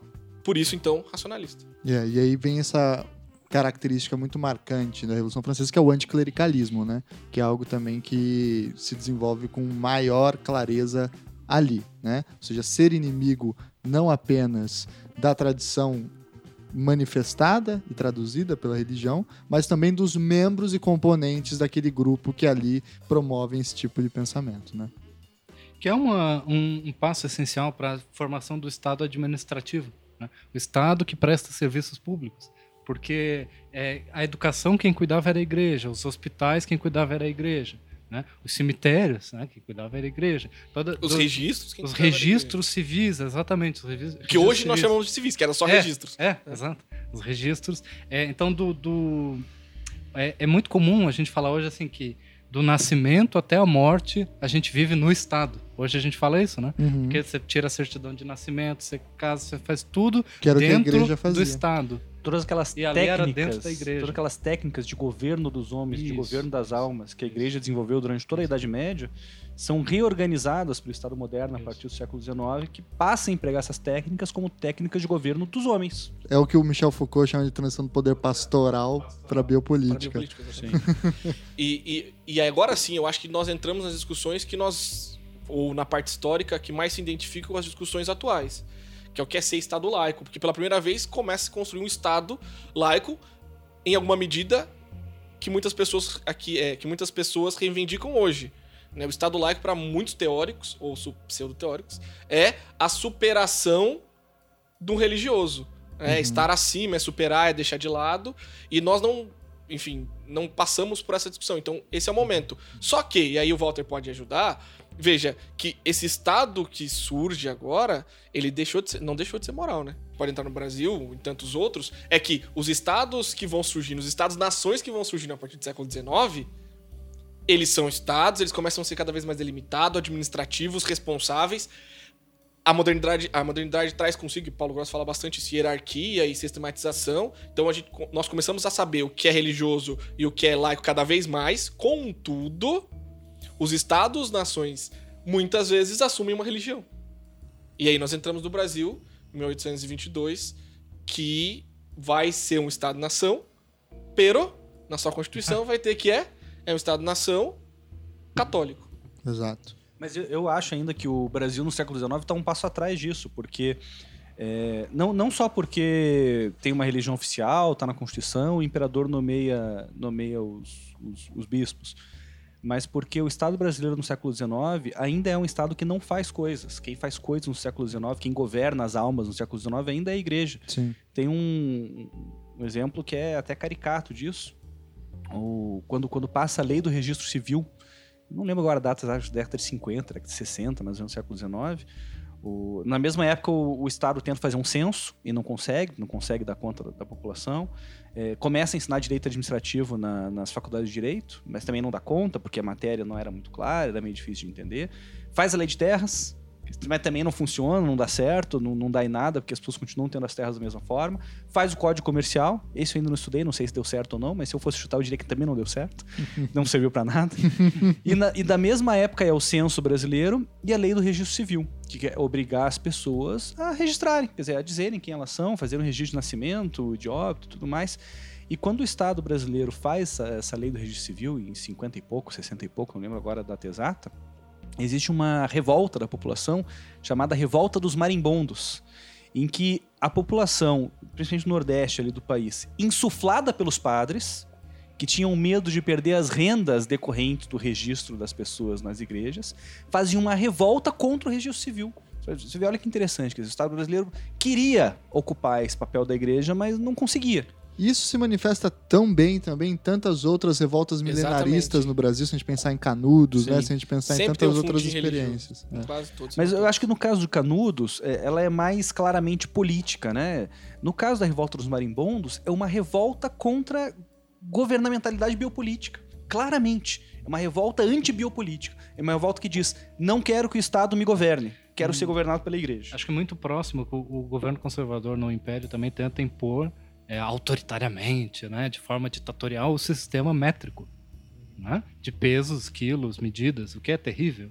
para os comerciantes que sempre ganhavam um pouquinho a mais, um pouquinho a menos na sua própria Porque balança. o que é um punhado, né? Exato. E aí Um você tem a punhado- revolta dos 10 quebra-quilos. reais o punhado. Então, mas quanto que é esse punhado? Ah, essa revolta dos quebra-quilos que é revolta dos curiosíssima. quebra-quilos. É. né? É, Tudo no mesmo contexto, É, né? exato, Olha, Então exato. acho que isso, É isso de ajuda, resistência à expansão estatal. ajuda a gente a entender um pouco como a laicização do Estado não significa só o Estado liberto de um peso moral, mas significa também Ele um ganha Estado novas funções.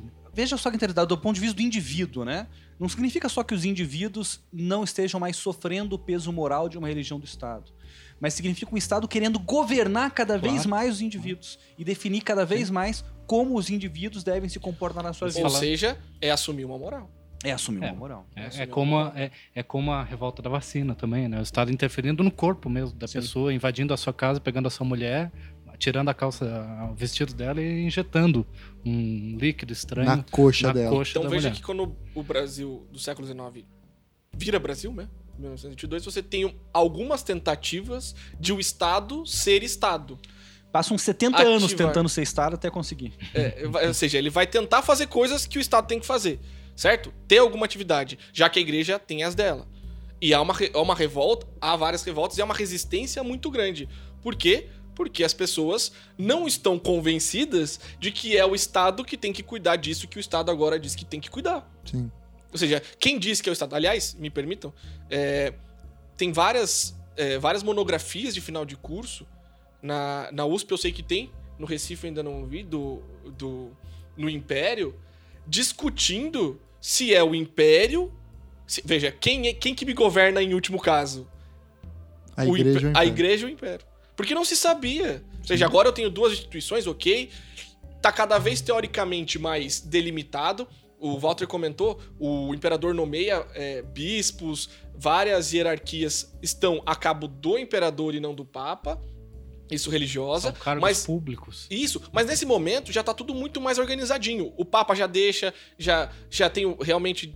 Isso o imperador pode fazer mesmo? Não, isso o Papa pode fazer. Então, teoricamente, tá tudo muito mais é, conformado. Embora a questão religiosa tenha sido um dos motivos do da final. crise do império, Exato. que é para rememorar aí nosso ouvinte que faltou naquela aula de escola. E Lá se eu quinto ano da faculdade- do E, colégio. e se eu lembro também dessa, dessa história, porque faz muito tempo que eu vi isso, foi quando um papa é, excomungou os maçons, né? E isso acabou gerando um efeito que obrigasse, né? Então, todos os estados que se afirmassem como católicos, um estado confessional, teria então que excomungar e retirar os maçons dos principais cargos, etc, etc. E Pedro II, que, enfim, tem o seu pai como fundador da Ordem Demolei, né? Aqui no Brasil, falou assim, better not, né? E aí, Imagina mais no do que isso. tá É, não, mas mais do que isso, o Papa então diz que não aceita mais é, os maçons como figura é, social, ou seja, eles são excomungados. E quem segue o Papa, os bispos, são obrigados a fazer o papel chato de todo cristão. Aliás, é pré-requisito para ser cristão, tem que ser chato, né? Porque tem que pregar as coisas e tudo mais. Que não se aceitassem mais os maçons. Por outro lado, você tem uma estrutura política cheia de maçons. Onde está a crise então do império? Tá em bispos com alta influência política falando mal de maçons e o império defendendo os maçons. E aí, os maçons buscando o judiciário para punir os bispos e nós temos dois bispos, né, que são punidos, condenados criminalmente aí. Mas voltando a um ponto que eu acho que é interessante se falar, que a gente discutiu o conceito de laicidade, ou então Estado secular, o que são coisas ligeiramente diferentes, talvez. Existem tradições seculares diferentes. Né? Isso, fa- fala um pouquinho é, sobre isso pra Então a gente. gente falou primeiro disso na França. né? A Revolução Francesa ela traz uma tradição laica específica, que é totalmente diferente dos Estados Unidos, por exemplo, que é outro exemplo que eu tinha citado. né? No- nos Estados Unidos, é, cada colônia, às vezes, tinha uma religião oficial diferente. Algumas não tinham nenhuma, mas às vezes uma colônia era feita por prote- protestantes de um secto específico que fugia da, da Inglaterra, ou da Irlanda, ou coisas assim. E a discussão sobre a- o Estado secular, ou a separação entre Estado e Igreja, lá vai surgir em com base no governo federal. Quer dizer, a União não pode ter religião. O que não afirmava é que os estados não podiam ter religião. Ou que os estados não podiam é, é, é, promo- é, promover ou, ou perseguir alguma das religiões, porque aquilo valia para o governo federal, a União, que era também um, como que um pacto entre diferentes estados, não necessariamente totalmente laicos, mas de como são estados com diferentes religiões, são grupos sociais com diferentes religiões. Se você quer ter uma união, você não pode ter uma religião oficial do estado americano como um todo. Né? Isso só foi ser resolvido quase já no século XX, com a, com a ideia de que a Constituição americana se aplica também aos estados e não só ao governo federal. Mas no começo, a ideia era, era essa, de que a religião oficial só não podia ser para a União, mas para os estados não tem problema. Por isso que eu mencionei que até hoje, no Texas e em vários estados tem isso. Tem os testes religiosos é, escritos nas leis estaduais, que não são mais aplicados, mas ainda estão ali. De que você, para ser funcionário público, isso também existia no Império Brasileiro, né? Para ser funcionário público, você precisa seguir a religião oficial. né? Então, é, aí são diferentes visões de separação de Estado e Igreja. E aí, com a República, que a gente vai ter uma separação mais clara, Institucional. institucional, evidente, declarada na Constituição de 1891, né? é, de Estado e de Igreja. Só que isso gera uma infinidade de conflitos também. Você estudou um pouco disso, né, Michael? Conta um pouco pra gente como que é esse contexto, essa situação. Veja que a relação Estado e Igreja no Brasil, do Império, sempre foi complicada, nunca foi fácil, certo? Desde o começo, é, sempre foi complicado e isso só foi piorando ao longo do tempo. Até que então nós temos a, a, a República, em 1889, que vai mudar isso. É, eu sempre falo, e talvez eu já tenha falado isso, mas não custa. A República, ela vai se construir, teoricamente, sobre três grandes pilares. A República, ela tinha que ser as repúblicas no- ao longo do mundo elas tinham que ser é, populares, ou seja, o povo devia querer a república. Elas tinham que ser civis, ou seja, a figura militar instituindo a, a- a república não combina. E ela tinha que ser secular. Veja, é uma organização política que não precisa mais religioso. Em 1889, então, o Brasil não cumpre nenhum dos requisitos, certo? Não cumpre o primeiro, porque ela não foi popular. As elites se reúnem e ins- instauram a república no Brasil. É um golpe. Golpe de Estado. É, a gente gosta disso. É, Monarquistas, né? Não, para além do monarquismo, né? Se usa o termo proclamação, que é, pra esconder a evidência de que foi um golpe. né? Exatamente. Então você tem a- é, isso, primeiro. Segundo, não, não. A primeira não foi popular. Segundo, foi militar. No Brasil, é, são os militares que vão organizar a república num primeiro momento, durante muitos momentos depois disso. E a questão do secular, veja, o secular não é só em relação ao cristianismo, mas é em relação à independência de um sobrenatural. Então, o governo, a partir de então, não tem que depender mais de figuras sagradas para existir. E aí entra o segundo, daí entra esse terceiro problema, porque a república é extremamente religiosa no Brasil. Por quê? Porque a república, como ela não tem capilaridade, né, para se tornar esse novo, nova forma de governo e ter adeptos o suficiente, o que, que ela faz? Ela começa a criar figuras sagradas para convencer a população, vale a pena agora ser república. Tá aí o Tiradentes cosplay de Jesus. Exatamente. Não é à toa que o, Tiradentes é uma grande versão de Jesus. Mas você também tem a figura do, da lei como sagrada. Se você tem que cumprir lei, a lei é sagrada, a regra é sagrada. Não, e o bizarro é que existia a igreja positivista do Brasil, né? Ainda tem lá no Rio de Janeiro, tem que cultuava a humanidade. No Rio de Exato. Janeiro não, tem aqui em Curitiba, inclusive. Tem aqui também? A Vamos- igreja, eu não sei, sei que tem o Centro de Estudos Positivistas. Eu acho que tem um tempo positivista aqui em Curitiba. O Dalton Trevisan dizia que em Curitiba moram os últimos oito positivistas do mundo. Então, assim, a República ela chega rompendo com a religião, com a religião católica, mas substituindo a necessidade desses bens religiosos. Eu preciso ter um herói que se sacrificou pela causa, como Jesus Cristo. Eu preciso ter um livro sagrado. Uma figura feminina, como a Marianne Francesa. Exatamente. Volta, Barrete Então- Frígio, né? E aí no Brasil, e quando a instituição, então, ela em 1889, por decreto, o Brasil se torna é, um estado laico. Ou seja, a partir de 1889, o Brasil passa, é, depois da, da instauração da, ou do golpe, chama como quiser, da República, é, por decreto, não tem mais ligação oficial com a igreja, certo? É isso que acaba acontecendo no início. Desde então, a gente tem mais ou menos a mesma configuração estatal com relação a esse tema Aí nós começamos É. a construir a ideia do que seria o tal Estado laico que eles queriam. no Brasil. Isso. E é, são com vários trancos e barrancos, por exemplo. É só a gente pensar que no período Vargas, o sistema educacional público que começa agora lentamente a se difundir né, no Brasil e tentar ser um pouco mais universal do que era antes, vai se apoiar sobretudo nos, nas escolas religiosas. Né? É, Vargas vai inclusive é, publicizar, tra- transformar em públicas né, as escolas religiosas, como muitas são ainda hoje.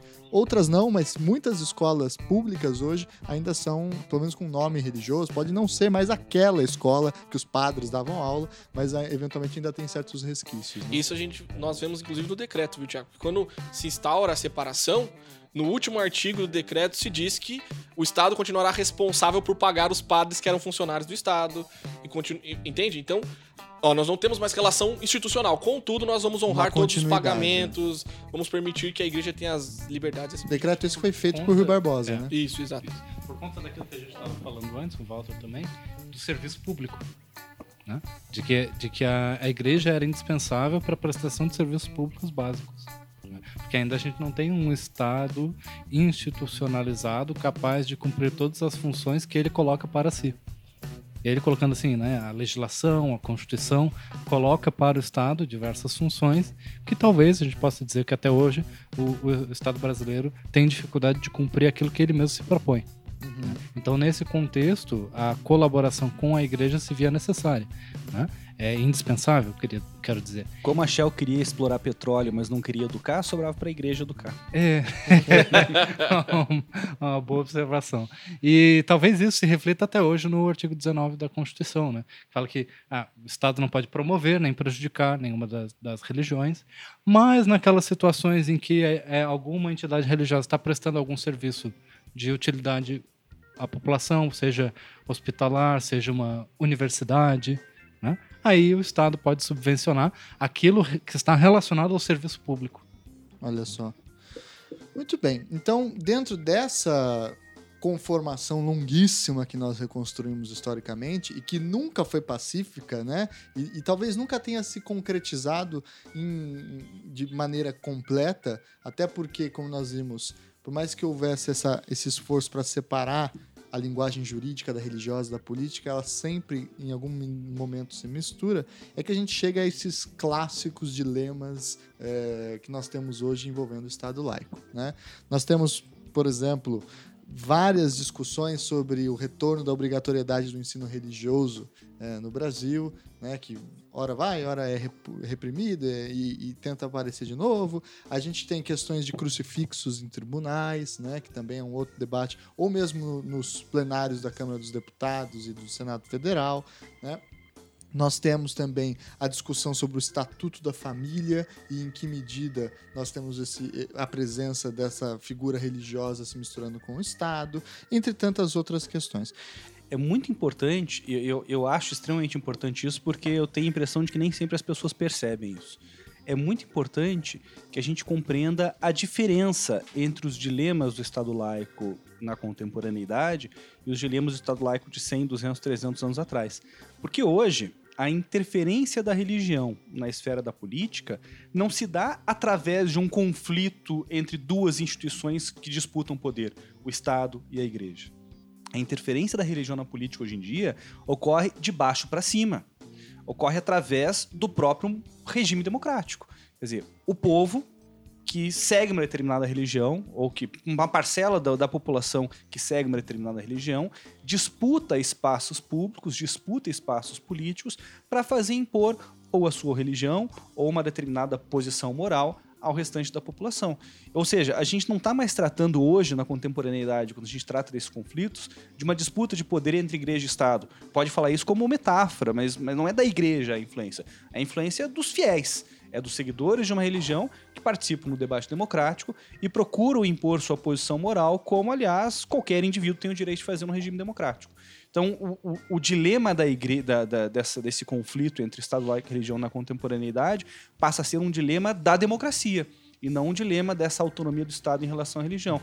Um dilema de até que ponto e em que medida uma determinada posição moral majoritária, mesmo que seja majoritária, pode ser imposta a toda a população, mesmo contra posições minoritárias. Quer dizer, é outro tipo de problema que a gente vive hoje em dia. Não é mais o problema do século XVIII, do século XVII. Ninguém mais agora fica na dúvida se deve respeitar o Código Penal ou o Código Canônico, por Não. exemplo, né? Ninguém mais, duv- ninguém mais pergunta se o Estado tem que pagar bispo, ninguém mais pergunta se existe uma religião oficial. Tanto que você pode reparar que, eh, hoje em dia, a maior parte dos ataques, o que se chama né, de ataques ao Estado laico, não provém de igrejas institucionalizadas, provém de movimentos neopentecostais, que se aliam, que formam alianças parciais, eh, temporárias, para impor uma determinada posição, geralmente, isso é importante se diga, uma posição que geralmente não é nem religiosa, é uma posição moral ao debate público. Quer dizer, é outro problema que não tem nada a ver com o problema que a gente enfrentou 300 anos atrás.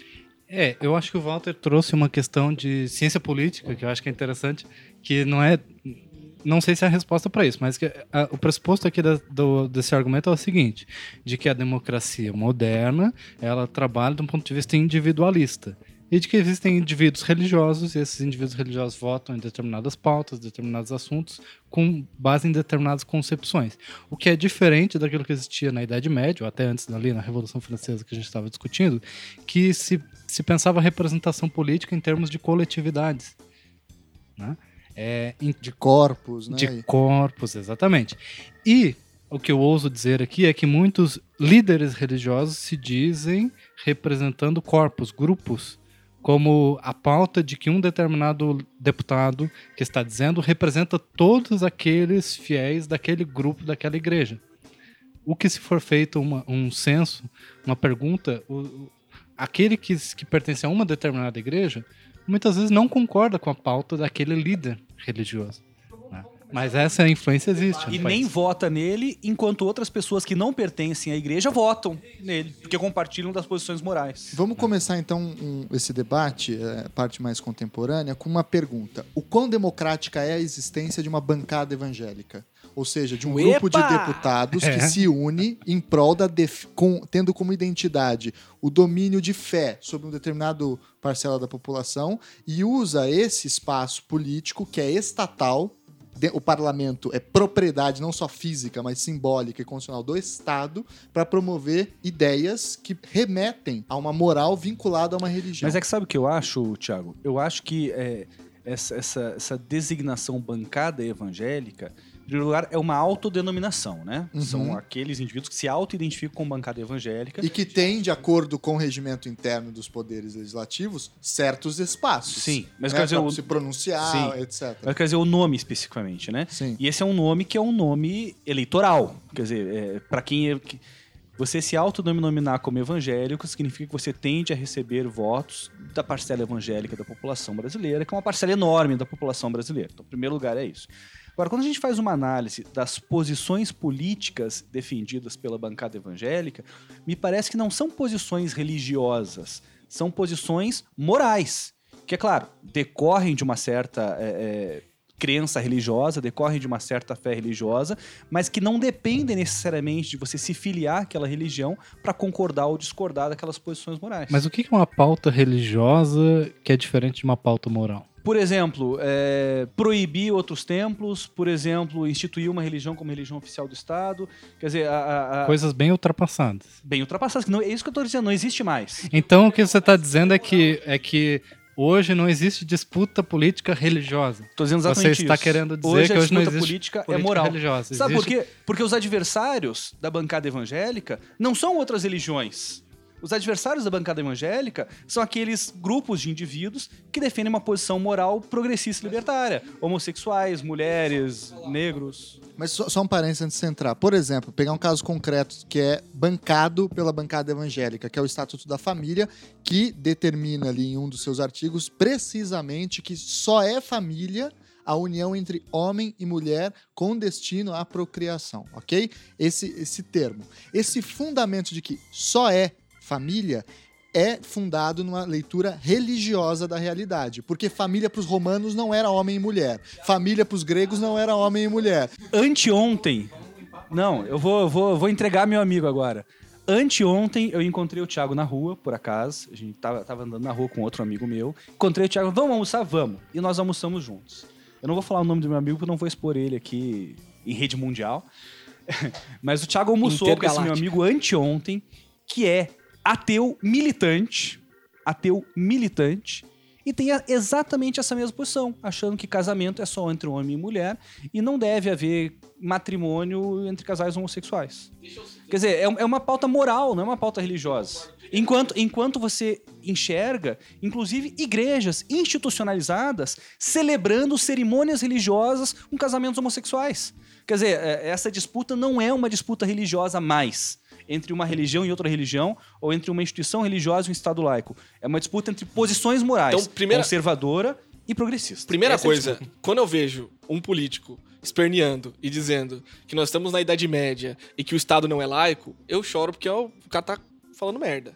Veja, a, a, discussão não é mais essa, como, eu, como o Walter falou. Eu não estou mais discutindo a interferência de uma instituição em outra.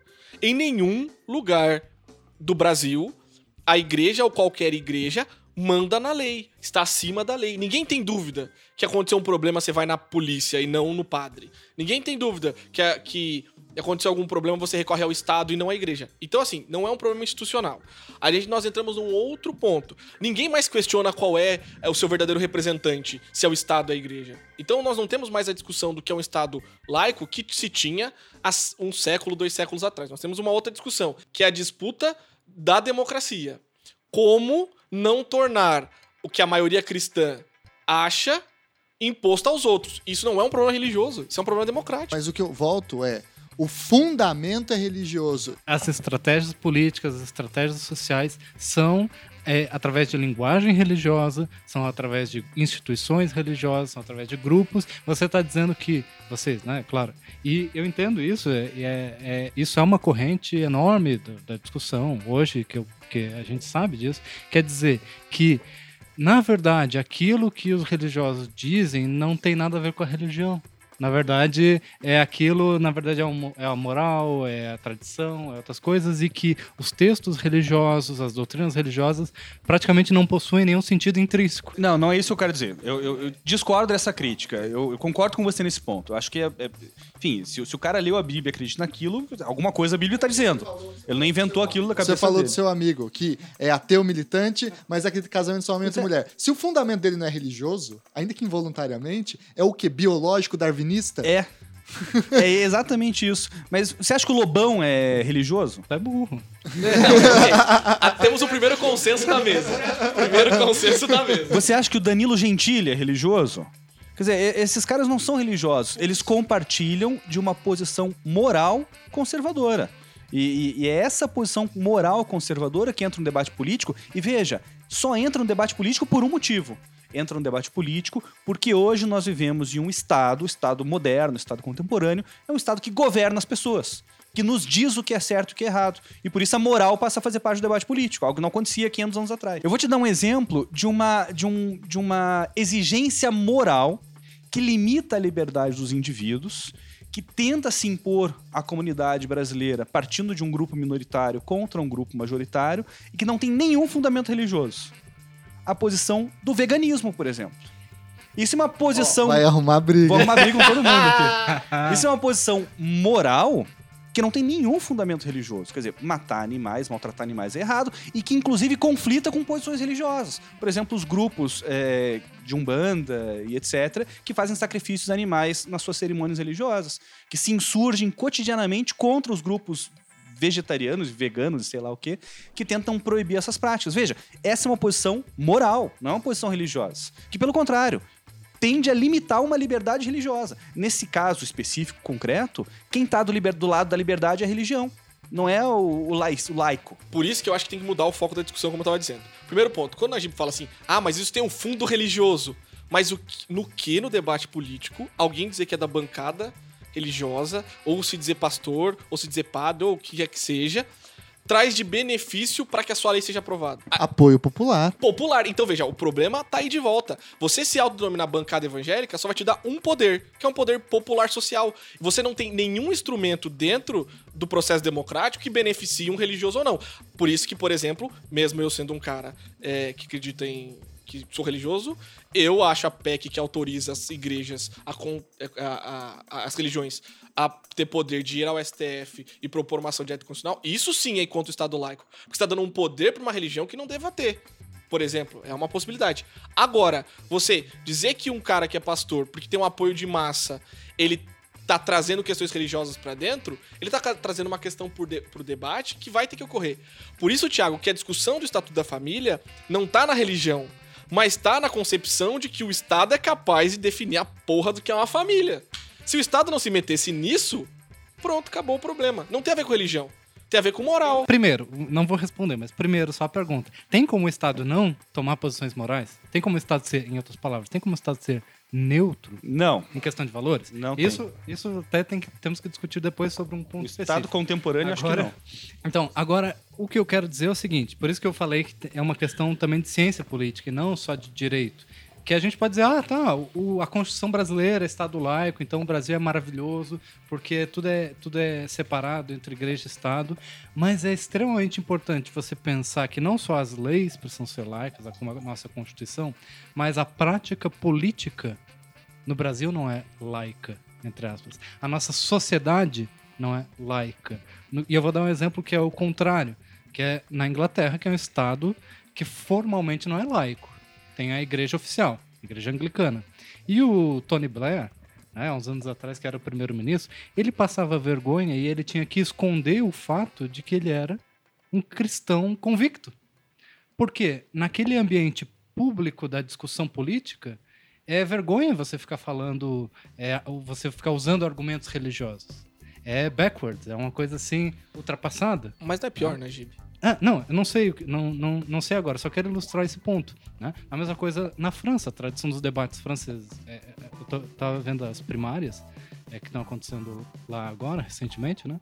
E você não vê argumentos religiosos e são vistos com muito estranhamento, porque as pessoas rejeitam a influência de argumentos religiosos dentro É só você ver que boa parte das performances das campanhas eleitorais se dá num debate sobre aborto, que é uma coisa bizarra no Então Brasil, né? aqui e em outros países, nos Estados Unidos, isso também é muito claro de que a linguagem política, ar- a linguagem religiosa, né, faz muito parte da arena política, independentemente das leis e das instituições formalmente serem laicas. Ou Que é seja, completamente o contrário de países que têm uma religião oficial, mas não tem isso. Por exemplo, então, chegando nisso daí que eu tava pensando, vem algo que, que é um pouco que eu penso, assim, que eu acredito assim. O cara é religioso, tem todo o direito de ser religioso, tem todo o direito de ser eleito, inclusive, é, e participar do parlamento, etc., sendo religioso. Eu não tenho um problema específico o cara ser pastor e deputado, ok, até a- a- compreendo isso, ok, mas eu acho o seguinte: no espaço democrático, e aqui é achismo total, no espaço democrático de um Estado laico,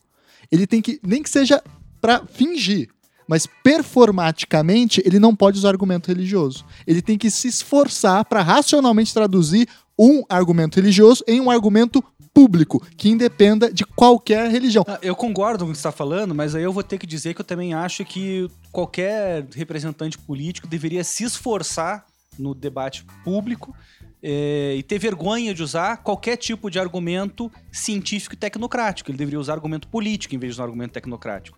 Mas a verdade é que você usa o argumento que, te que convence. O argumento religioso convence hoje em dia. Eu não, eu não, tô, não tô querendo comparar religião com ciência, óbvio, imagina, longe de mim. Mas tô querendo dizer assim, é, várias formas de comunicação não são compatíveis com o espaço público, político.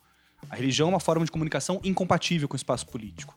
A- o argumento tecnocrático considero também uma forma de comunicação incompatível com o espaço político. Mas os políticos usam os, os argumentos que convencem, porque o espaço político é o espaço da retórica. E aí você usa o argumento que cola. E mais, o, E parte da população se convence com o argumento religioso. o, pa- o espaço político é o espaço da legitimidade popular. Se você fala uma coisa que a população gosta, você tem o apoio da massa. E aí que vem a discussão pra mim. O problema. Isso nas ruas, mas não no parlamento. E- então, mas isso que eu tô dizendo. E como é que é aprovado o Estatuto da Família? Agora, dando uns passos atrás, quando, quando o Thiago começou a falar sobre a posição dele, eu achei que ele ia falar de outro assunto, já que ele não falou, falou eu, então. É, eu acho que é importante em uma, em, uma, em uma sociedade democrática que reconhece a pluralidade religiosa que reconhece, inclusive, a liberdade de professar qualquer religião, é importante que a liberdade de professar, de professar uma religião determinada não se converta em imposição dessa religião específica ao restante da população. Mas tem um porém aí que é um porém gigantesco. Embora eu não imponha a minha religião específica ao restante da população, existem algumas premissas morais incontestáveis que são inegociáveis. E às vezes essas Pra premissas morais podem ter um fundamento religioso. E aí essas premissas morais inegociáveis vão sim ser impostas contra o restante, sobre o restante da população, mesmo contra a vontade delas. Quer ver eu dar um exemplo que ninguém vai discordar aqui? A premissa moral inegociável de que homens e mulheres têm direitos iguais. Não sei se vocês vão lembrar, alguns anos atrás, um procurador da República que queria propor uma ação criminal contra o Lula. E depois descobriram, não sei como, descobriram que ele estava respondendo um processo administrativo porque ele manteve a esposa dele em cárcere privado por, ori- por orientação de um pastor evangélico que ambos seguiam. Isso chamou atenção porque ele era o procurador que ia processar o Lula, só por isso que chamou atenção. E aí ele sofreu o processo administrativo, foi punido pela Procuradoria da República e perdeu o cargo público. Puxa, mas e a liberdade dele e da esposa, porque a esposa também era fiel da mesma religião, de seguir a religião e atender às ordens do pastor? Puxa, sinto muito, mas essa liberdade esbarra em um princípio moral inegociável. O princípio moral de que homens e mulheres são iguais e o homem não pode manter a mulher em cárcere privado para educá-la, por exemplo. E é um argumento, é um princípio que se funda. Aí eu vou ser o iluminista. é um fundamento que se manifesta pela razão laica e não por uma razão religiosa. Mas eu vou ser anti-iluminista, então. eu vou dizer que esse princípio moral inegociável não se manifesta por uma razão laica, se manifesta pela deliberação democrática. É um consenso provisório Por uma- atingido. É uma conjuntura política, de que agora as mulheres não são mais tão oprimidas quanto eram. E agora você não você passa vergonha em outras. Por isso que eu falei da vergonha, que a vergonha é importante. né? Você passa vergonha, se você, ou pelo menos deveria passar vergonha, se você defender é, a- essa, essa hierarquização entre Qualquer homem tipo e de mulher. desigualdade. E assim, e assim o, que eu, o que eu penso é o seguinte: assim como existe hoje, no nosso contexto histórico, este princípio moral inegociável, esse consenso democraticamente estabelecido de que mulheres são iguais aos homens e de que, por isso, a liberdade de um homem de educar a sua mulher é, com cárcere privado e com agressões físicas não existe, não é aceitável. Da mesma forma, em uma sociedade democrática, a gente tem que entender que existem outros princípios morais inegociáveis com os quais, eventualmente, um indivíduo ou um grupo de indivíduos podem discordar, mas que vão ser obrigados a aceitar para conviver numa sociedade democrática. Por isso. Por exemplo, por exemplo, e veja só, vou dar um exemplo que vocês vão dizer que é religioso, mas também não é. O, o exemplo que diz que a pena de morte é inaceitável.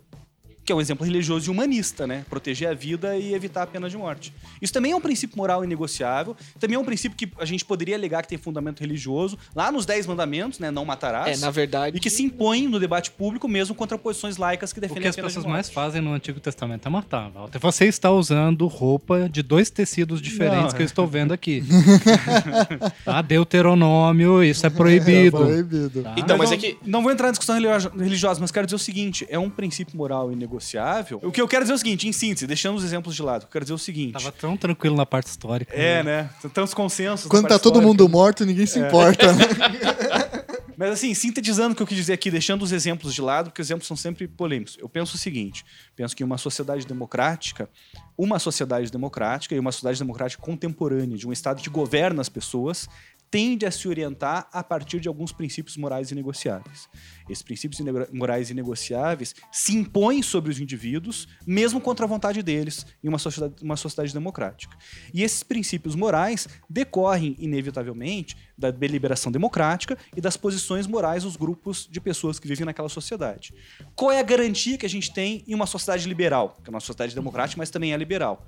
É fazer com que esses princípios morais inegociáveis se reduzam ao mínimo possível falar. para o convívio democrático e tolerante. É isso que eu ia Quer dizer, falar. não, não criar, não multiplicar as premissas morais. Permitir que, na maior parte do tempo, ao máximo possível, as pessoas tenham liberdade para criar as suas próprias convicções morais. Mas, Estado ao- mínimo no âmbito moral. é, mas algumas convicções morais inegociáveis vão existir, inevitavelmente, em qualquer sociedade democrática que queira governar as pessoas. Porque a alternativa disso é transformar cada pai de família em pater-famílias, governando os seus protegidos como general incontestável. Isso não existe mais hoje em dia. O que, que o Najib falou? Não tem como. A lei sempre vai mandar.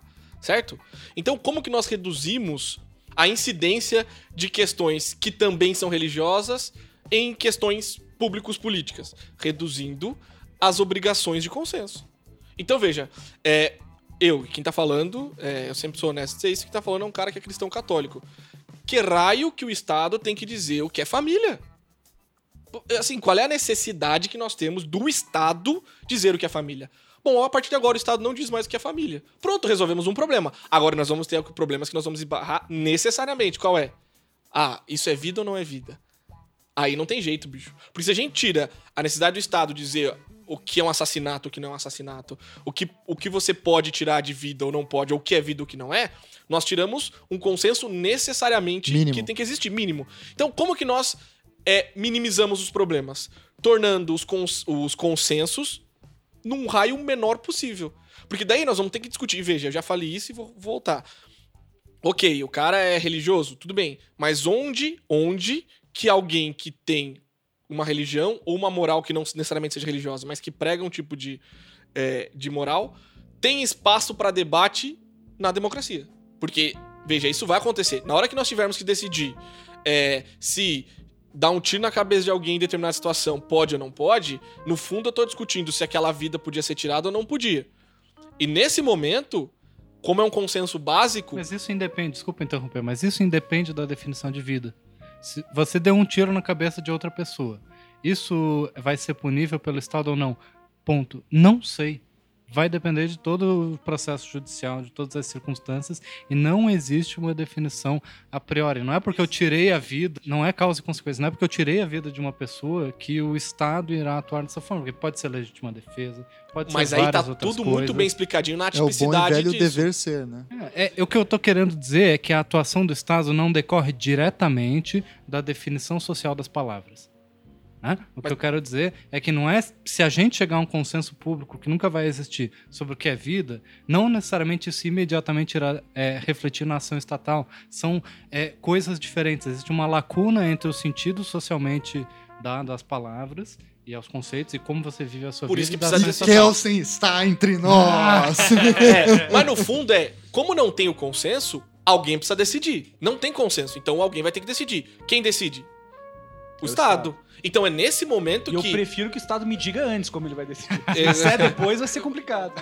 Então, o Estado tem que dizer o mínimo possível, como vocês falaram. Então, ele tem que dizer, tem que definir a vida com o menos rigor possível, deixando. Não necessariamente. Porque antes você tinha dito que a família tem que ser definida o menos possível pelo Estado. Então, não, não tem que ser definido pelo Não. Estado. O que eu tô querendo. Porque sempre vai ser alguma É, definição. alguma- seja é, patrimonialmente, patrimonial, seja pela questão do exato, princípio é, da não Você vai ter afetividade. que Não, decidir. Um Estado ter que governa as pessoas É, não tem precisa como, ter não. essas decisões. Porque você vai ter que decidir pra quem você vai pagar pensão. É, e pra quem vai ficar com a guarda, guarda da criança. É, a, fa- então- a família sempre vai aparecer. Então Estado você, que governa você as tem pessoas que tem que dizer, algum- você tem que dizer que o parceiro definições. homossexual faz parte da família porque ele vai receber a pensão. Então você tem que dizer que a família é também isso. Não, é que você não precisa dizer o que é. Só precisa dizer que é alguma coisa. É, você precisa dizer que para o Estado é isso, mas isso não importa para sua vida privada. Isso, isso é Isso, coerente. Ok. exato. Você pode dizer assim: eu não acredito que família é tal coisa, eu acredito que família é isto, e a minha família aqui dentro da minha casa é assim. Isso é a separação entre o privado e o público. Por exemplo, para entrar no tópico que vocês falaram, a definição de família hoje prevista na- na- no no Poder Judiciário, a partir das decisões do Supremo, é uma, de- uma definição de família maior Claro. do que aquela de âmbito religioso. Então, em tese, ela é melhor nessa, nesse sentido que a gente está falando Porque do que a religião, porque ela garante mais mais, liberdade do que menos Então, liberdade. só para eu, só pra tomar esse ponto, que é o seguinte: na ciência política já, já existe bastante discussão sobre isso, que é o seguinte: as vertentes liberais, existe a vertente liberal conservadora e a vertente liberal progressista, digamos Sim. assim. Indispensável para qualquer corrente liberal progressista o uso desses, desse mínimo consenso moral para expandir consenso moral. Quer dizer, ah, igualdade antes era igualdade perante a lei. Agora a gente vai dizer igualdade é mais do que isso. Tem inclusive cotas, por exemplo. Uma política, entre aspas, progressista, porque é a expansão daquele mínimo consensual que vocês estão defendendo, do ponto de vista conservador, né, como uma estratégia política de expandir direitos. E essa foi a estratégia política de expandir direitos nos anos 60 e 70 nos Estados Unidos, a Suprema Corte Liberal, que trouxe a legislação do aborto e agora mais recentemente, né, dos anos década de 2010, estranho falar isso. Que, Os anos que, 10. Os anos 10, né? Que trouxe é, a legalização do, do- do- da união homoafetiva. né? Uhum. Então, isto é indissociável de uma. Isso, isso é indissociável de uma linguagem moral, porque a linguagem moral é sempre uma estratégia política. Agora, é, vai ser uma posição conservadora você dizer assim: não, vamos usar o mínimo possível da linguagem moral para manter tudo como está, porque tudo como está já é legítimo, porque eu gosto de como está. É por isso que eu estou dizendo que é uma posição liberal conservadora. E vai ser uma posição liberal progressista você dizer assim: não, eu concordo que existem mínimos morais, consensuais, mas a gente precisa partir disso para expandir os direitos. E vocês me disseram, ah, mas tem que definir família. Não necessariamente. Por exemplo, quem vai ficar com a pensão? Quem teve uma vida em comum. Isso que E se ele teve uma vida em comum com 18 pessoas? E não paga.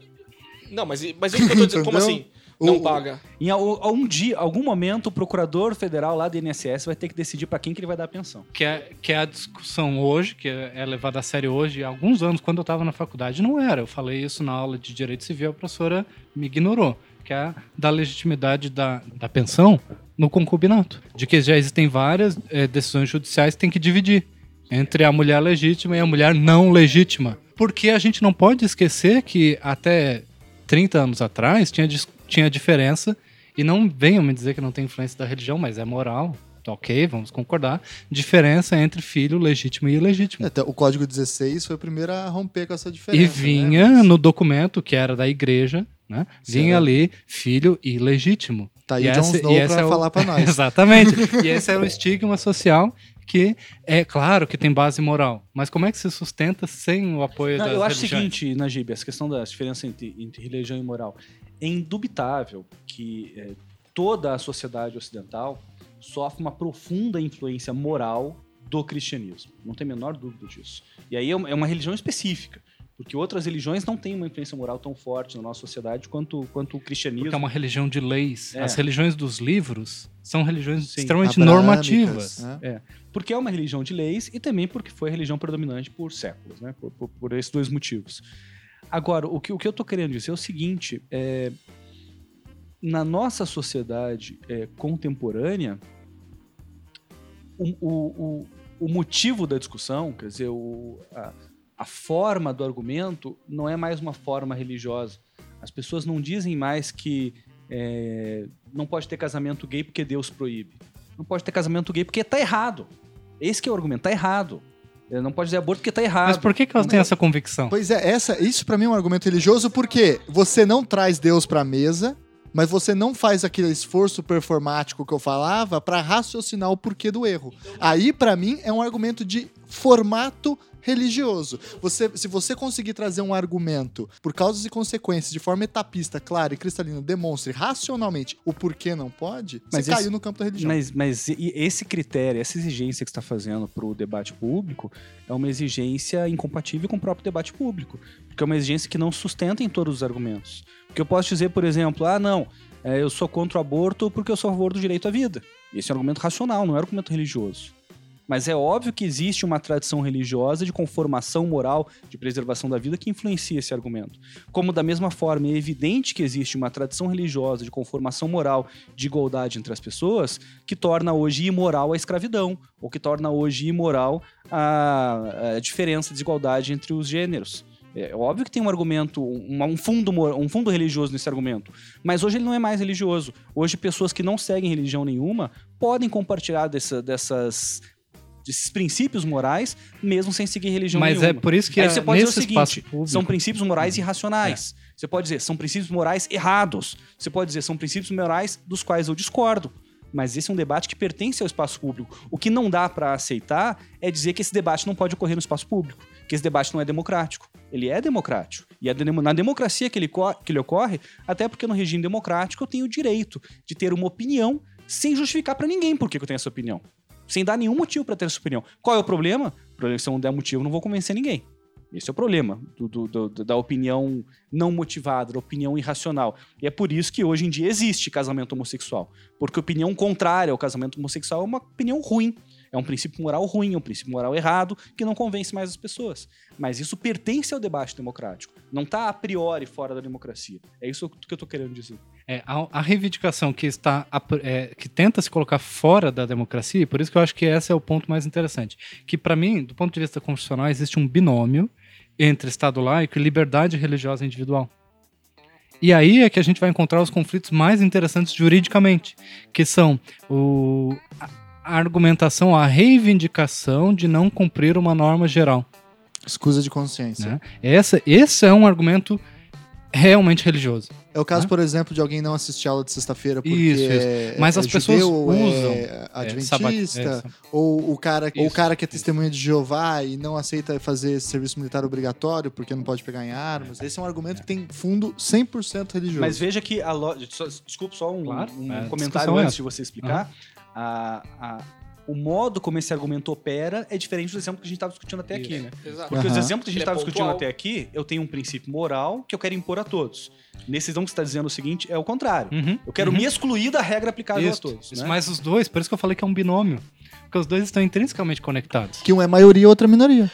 Um tá, um tá no campo da maioria, outro tá no campo da minoria. Em É, termos mas- é, políticos, né? É, mas assim, historicamente, tem uma defesa do Estado laico como uma forma de liberdade individual. Quer dizer, o Estado, por isso que o artigo 5 da nossa Constituição fala da- do tratamento igual, você não vai discriminar as pessoas. Isso tem um reflexo direto no 19 do Estado laico, que você não vai criar distinção dos brasileiros entre si, o que significa que você não vai promover um grupo religioso e, e- e demover outro.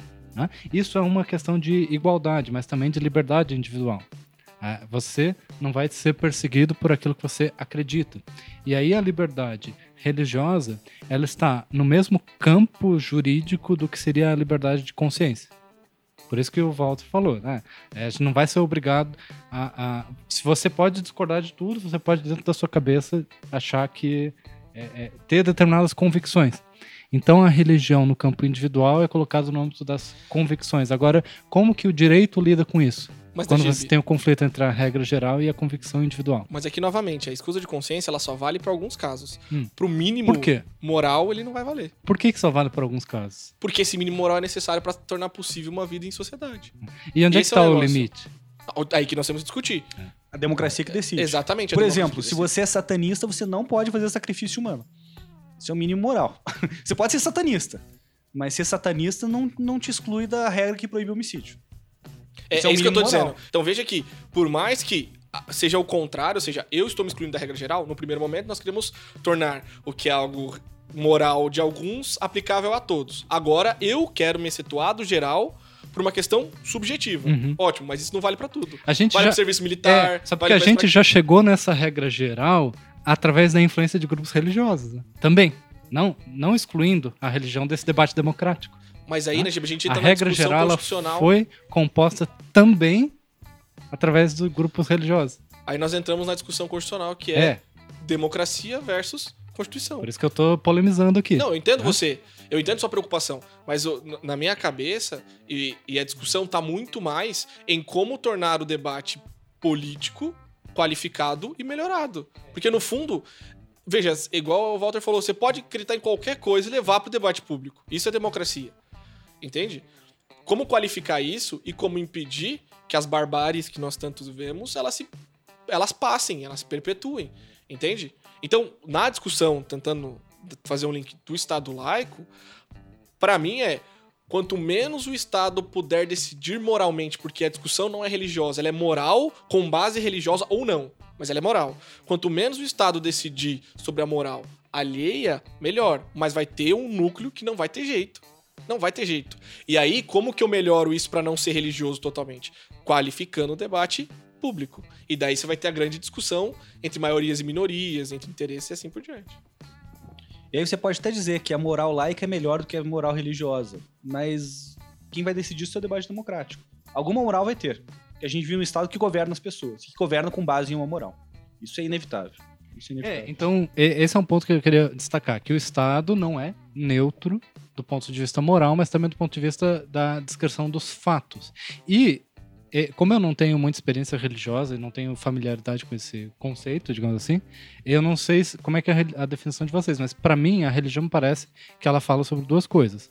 Ela fala sobre como o mundo opera e como ele existe, como a natureza opera, natural, sobrenatural, e também fala sobre a moral. A, a, as religiões que a gente está familiarizado falam sobre isso. Elas falam sobre como o mundo começou, como ele vai terminar, e elas falam Mas o cristianismo, especialmente, já que está falando de- dessas, eu acho que o cristianismo, talvez o judaísmo e o protestantismo clássico, né, do, do século XV, XVI, eles di- diminuem um pouco a importância do, do aspecto da descrição do mundo. A descrição, do mundo não importa claro, mais tanto. Que é Importa mais- pelo aspecto científico. É, importa mais o aspecto moral. Porque é isso que eu quero dizer. O professor na sala de aula, ele não pode. Até é legal que ele seja neutro em relação à religião se é, a pessoa religiosa diz que a, a origem do mundo é tal coisa. é, Vem uma pessoa da Papua Nova Guiné e diz que o sol só levanta porque às 5 horas da manhã a gente bate um tambor para o sol levantar. Né? Essa é uma descrição do mundo que é religiosa, cultural, e que é contrária ao que o Estado é obrigado a dizer, porque é obrigado a dizer. Porque é obrigado a existir ensino público, por exemplo. Uhum. Entende esse, esse conflito que eu, Eu acho o seguinte, da mesma forma como o Estado deve garantir alguns princípios morais mínimos para o convívio e comunidade, quando a escola, seja ela pública ou seja ela privada, mas quando qualquer instituição de ensino ensina as pessoas sobre fatos, sobre descrições factuais da realidade, também é obrigada a ens- ensinar fatos minimamente consensuais, Então, que são o hoje os Estado, fatos da ciência. então o Estado pode dar uma licença para uma escola é, religiosa operar e ensinar as pessoas o criacionismo e não ensinar a não, evolução, por não, exemplo? não penso, não acredito nisso. Eu acho que a escola tem obrigação E a liberdade religiosa. É isso que eu estava falando, do, do binômio entre liberdade religiosa e, e Estado laico. É que a gente não está acostumado com essa discussão. Nos, nos Estados Unidos, por exemplo, É, tem o lá é um homeschooling. problema, né? É um né? problema. Você é, ensinar o seu filho dentro da sua casa. Isso é visto como tradicional. E na Alemanha, isso é um crime. Né? Então, E aqui coisas- também, É, e aqui, intelectual. e aqui Mas você não pode fazer isso, porque se, se você fizer isso, teu filho está abandonando o ensino formal. Mas é que tá, né, Gibi? A prática ajuda muito. Então, por exemplo, quando alguém vira pro Estado e fala, eu gostaria de ensinar o, cria- o criacionismo aqui, tá bom. Pra mim eu não vejo problema. Desde que você não arbitrariamente exclua todo o restante. A prática é a resposta pra isso. O Por consenso exemplo, mínimo você é obrigado a É, ensinar. por exemplo, é, você pega hoje a ideia de se ter ensino religioso obrigatoriamente nas escolas. Eu. é, minhas duas irmãs são professoras, né? Então, você vê isso na prática, vai sair um tiro no pé Claro, é. fenomenal pro, pro, pro pastor que quer que só seja ensinado a questão cristã. Porque qual vai ser a prática? Num primeiro momento pode ser até que socorra. Mas qual que vai se tornar a prática durante o tempo? Vai ser ensinar sobre várias religiões e vai ser ensinar Vira pro filho. Desse cara que só quer que seja ensinado a religião cristã, outras religiões. Porque, no fundo, essa é a tendência da construção intelectual que a gente tem hoje. Então, veja, eu não posso ser impedido de falar do de criacionismo. Eu não posso ser obrigado a só falar disso, ou querer só falar disso, porque isso vai contra a lógica do ensino. E eu sou obrigado a falar dos conteúdos mínimos. É. O consenso estabelecido de todas as ciências, né? Eu não posso ensinar biologia sem ensinar evolucionismo. O consenso mínimo é necessário para que a criança possa fazer parte da sociedade, possa é, compartilhar das crenças científicas comuns da sociedade. Eu, isso eu acho que também Tá, não o tenho Walter, o. Walter tem, o Walter tem um, fi- tem um filho um pouquinho maior que a minha. E é- ele vai ver que conforme a criança cresce, começa a assistir televisão, começa a sair com os coleguinhas, tem alguns assuntos que se ele não conhece, ele vai ser aquela criança que vai ficar sentado no canto chorando na festa de aniversário, porque ele não tem o que conversar com os coleguinhas. Você tem que deixar o teu filho assistir a porra do desenho, que é uma bosta. Porque é isso que vai fazer ele ter um, um- um- um- Vida social. um- uma vida social. Cara, no ensino é a mesma coisa. Você tem que ter um mínimo para que a pessoa viva, trabalhe e se desenvolva um- na Pra sociedade. você não virar o louco de É, praça, Um né? parênteses, vejam o filme Capitão Fantástico. Aí eu não É, vi ainda. Dizem que é Também não vi. Então, é- esse ponto é fantástico sobre isso. Bom, eu acho que assim, duas horas e dez Não, agora que tá ficando bom. Traz o chopp lá. Agora que ficou bom. de debate, conseguimos chegar à conclusão de que nada está concluído, né? E de que o, a tensão entre religião, moral e Estado é talvez a raiz da própria existência dessas instituições. É, talvez não haja Estado que não conviva com uma tensão do seu oposto ou do seu complementar, dependendo do ponto de vista, né? E, e tendo isso em mente, a questão é pensar como melhorar o convívio entre essas múltiplas é, entidades aí, né? Acho que dito isso, a gente pode começar caminhando para o encerramento aí com palavras finais e indicações, sugestões, etc, etc. né? Bom, obrigado pela, pela, pelo convite. É aí, muito Michael. gostoso é, bater um papo sobre o assunto, ainda mais com pessoas tão qualificadas, a gente fica feliz. Alguns pontos interessantes. É, eu acho que o que ficou pra, pra gente aqui é de que nós precisamos qualificar, inclusive, a crítica ao suposto Estado não laico brasileiro. Ficar batendo na tecla midiática de que o Estado não é laico, não é laico, não vai levar a lugar nenhum. A gente A precisa gente tem que entender qual é o problema pra resolver. Exatamente. E talvez o problema seja muito é, menos religioso, muito mais social, moral, do que talvez é, se bata na tecla. Entender o problema para ver uma, uma solução. Então aí vem a necessidade de ambientes de debate público com uma exigência maior, seja o que o Thiago sugeriu de, de ser racional, de ser lógico no mínimo, né, não pautado no, em algo sobrenatural, para poder fazer parte do debate público. O fato é o seguinte, e aí já fica uma indicação de um filme é, é, que se chama O Doador de Memórias, O Herdeiro de Memórias, eu não lembro como é, tem Netflix, que é uma sociedade futurística onde tudo é padronizado e ótimo, porque não há liberdade. Ou seja, a partir do momento que você tem liberdade tem democracia, você tem conflito. No fundo, a nossa grande discussão é como criar um ambiente democrático para que esses conflitos sejam dirimidos da melhor forma possível. E veja, talvez até nós, juristas, cientistas políticos, nós acabamos caindo no debate midiático. Que é ficar discutindo o- se o cara é pastor ou não é pastor, bancada evangélica, e não vai na raiz do problema. Que seja, creio eu também como Walter, que seja muito mais de ordem moral do que de ordem é, de que ordem religiosa. Porque no fundo, Thiago, veja bem, é, algumas questões vão ter que ser decididas. E nós esperamos que o ambiente democrático seja o melhor local possível para isso. Porque senão amanhã aparece alguém com um discurso é, messiânico de que sozinho consegue resolver tudo, dar uma solução melhor, porque ele é genial ou porque ele é enviado de Deus, e nós temos novamente uma ou algumas pessoas dominando. Então, a ideia, creio eu, é conseguirmos criar um ambiente democrático saudável para discutir questões morais que hoje, por causa da nossa história, se pautam muito em é, questões religiosas, principalmente cristãs católicas, mas que podem ser é, de várias ordens e explicações. Muito bem. Walter, É isso aí peraí, mesmo. sua indicação então é o é, um- filme... é um filme chamado, acho que o Doador de Memórias. É, não sei exatamente como é que é o título, não me lembro. E, e também um, um livro só bacana para questão histórica é o Secularização em Poder, do Giacomo Marramal, um italiano, que vai justamente falar como a secularização se tornou é, um momento pós-cristão, pós-religioso e deu esse, essa cara mais racional para esse tal estado que estava surgindo. E você, Walter, que você tem de sugestão e indicação? Eu não tenho indicação nenhuma. Na verdade, eu nunca estudei esse assunto. Tudo que eu falei aqui, falei de orelhada mesmo. Minha indicação é leiam o Facebook. Não, o eu- Twitter, o O Twitter. Twitter também. É, o- na verdade, o único filme que eu pensei aqui enquanto a gente discutia, mas não tem nada a ver com o assunto também. Eu lembrei daquele filme A Bruxa, de terror, acho que do ano passado, que começa numa situação bem assim, quer dizer, existe um conflito religioso ali na cidadezinha dos Estados Unidos, e a um- uma família puritana resolve ir embora. Então, ah, então fiquem aí vocês, que o capeta vai levar vocês, que eu vou viver sozinho ali, minha família na religião certa. Daí aparece a bruxa, é bem legal o filme. Mas assim, sobre governo, a gente falou muito sobre governo aqui, né? Eu acho que. Eu nunca indiquei o Foucault, né? O Foucault tá sempre no, no- no pano de fundo das minhas participações, que nunca indiquei. Acho que vale a pena ler o Foucault, Governo de Si dos Outros, Nascimento da Biopolítica, é, Segurança, Território e População, que mostram bem como que o Estado começa, o próprio Vigiar e Punir, né? Que mostra bem como o Estado começa a governar as pessoas, né? Quando se governa, inevitavelmente se governa com base em algum valor, em algum critério. A lei o Miguel Reale também, né? Para lembrar que direito é fato, valor e norma, né? Tem o valor ali, não tem jeito.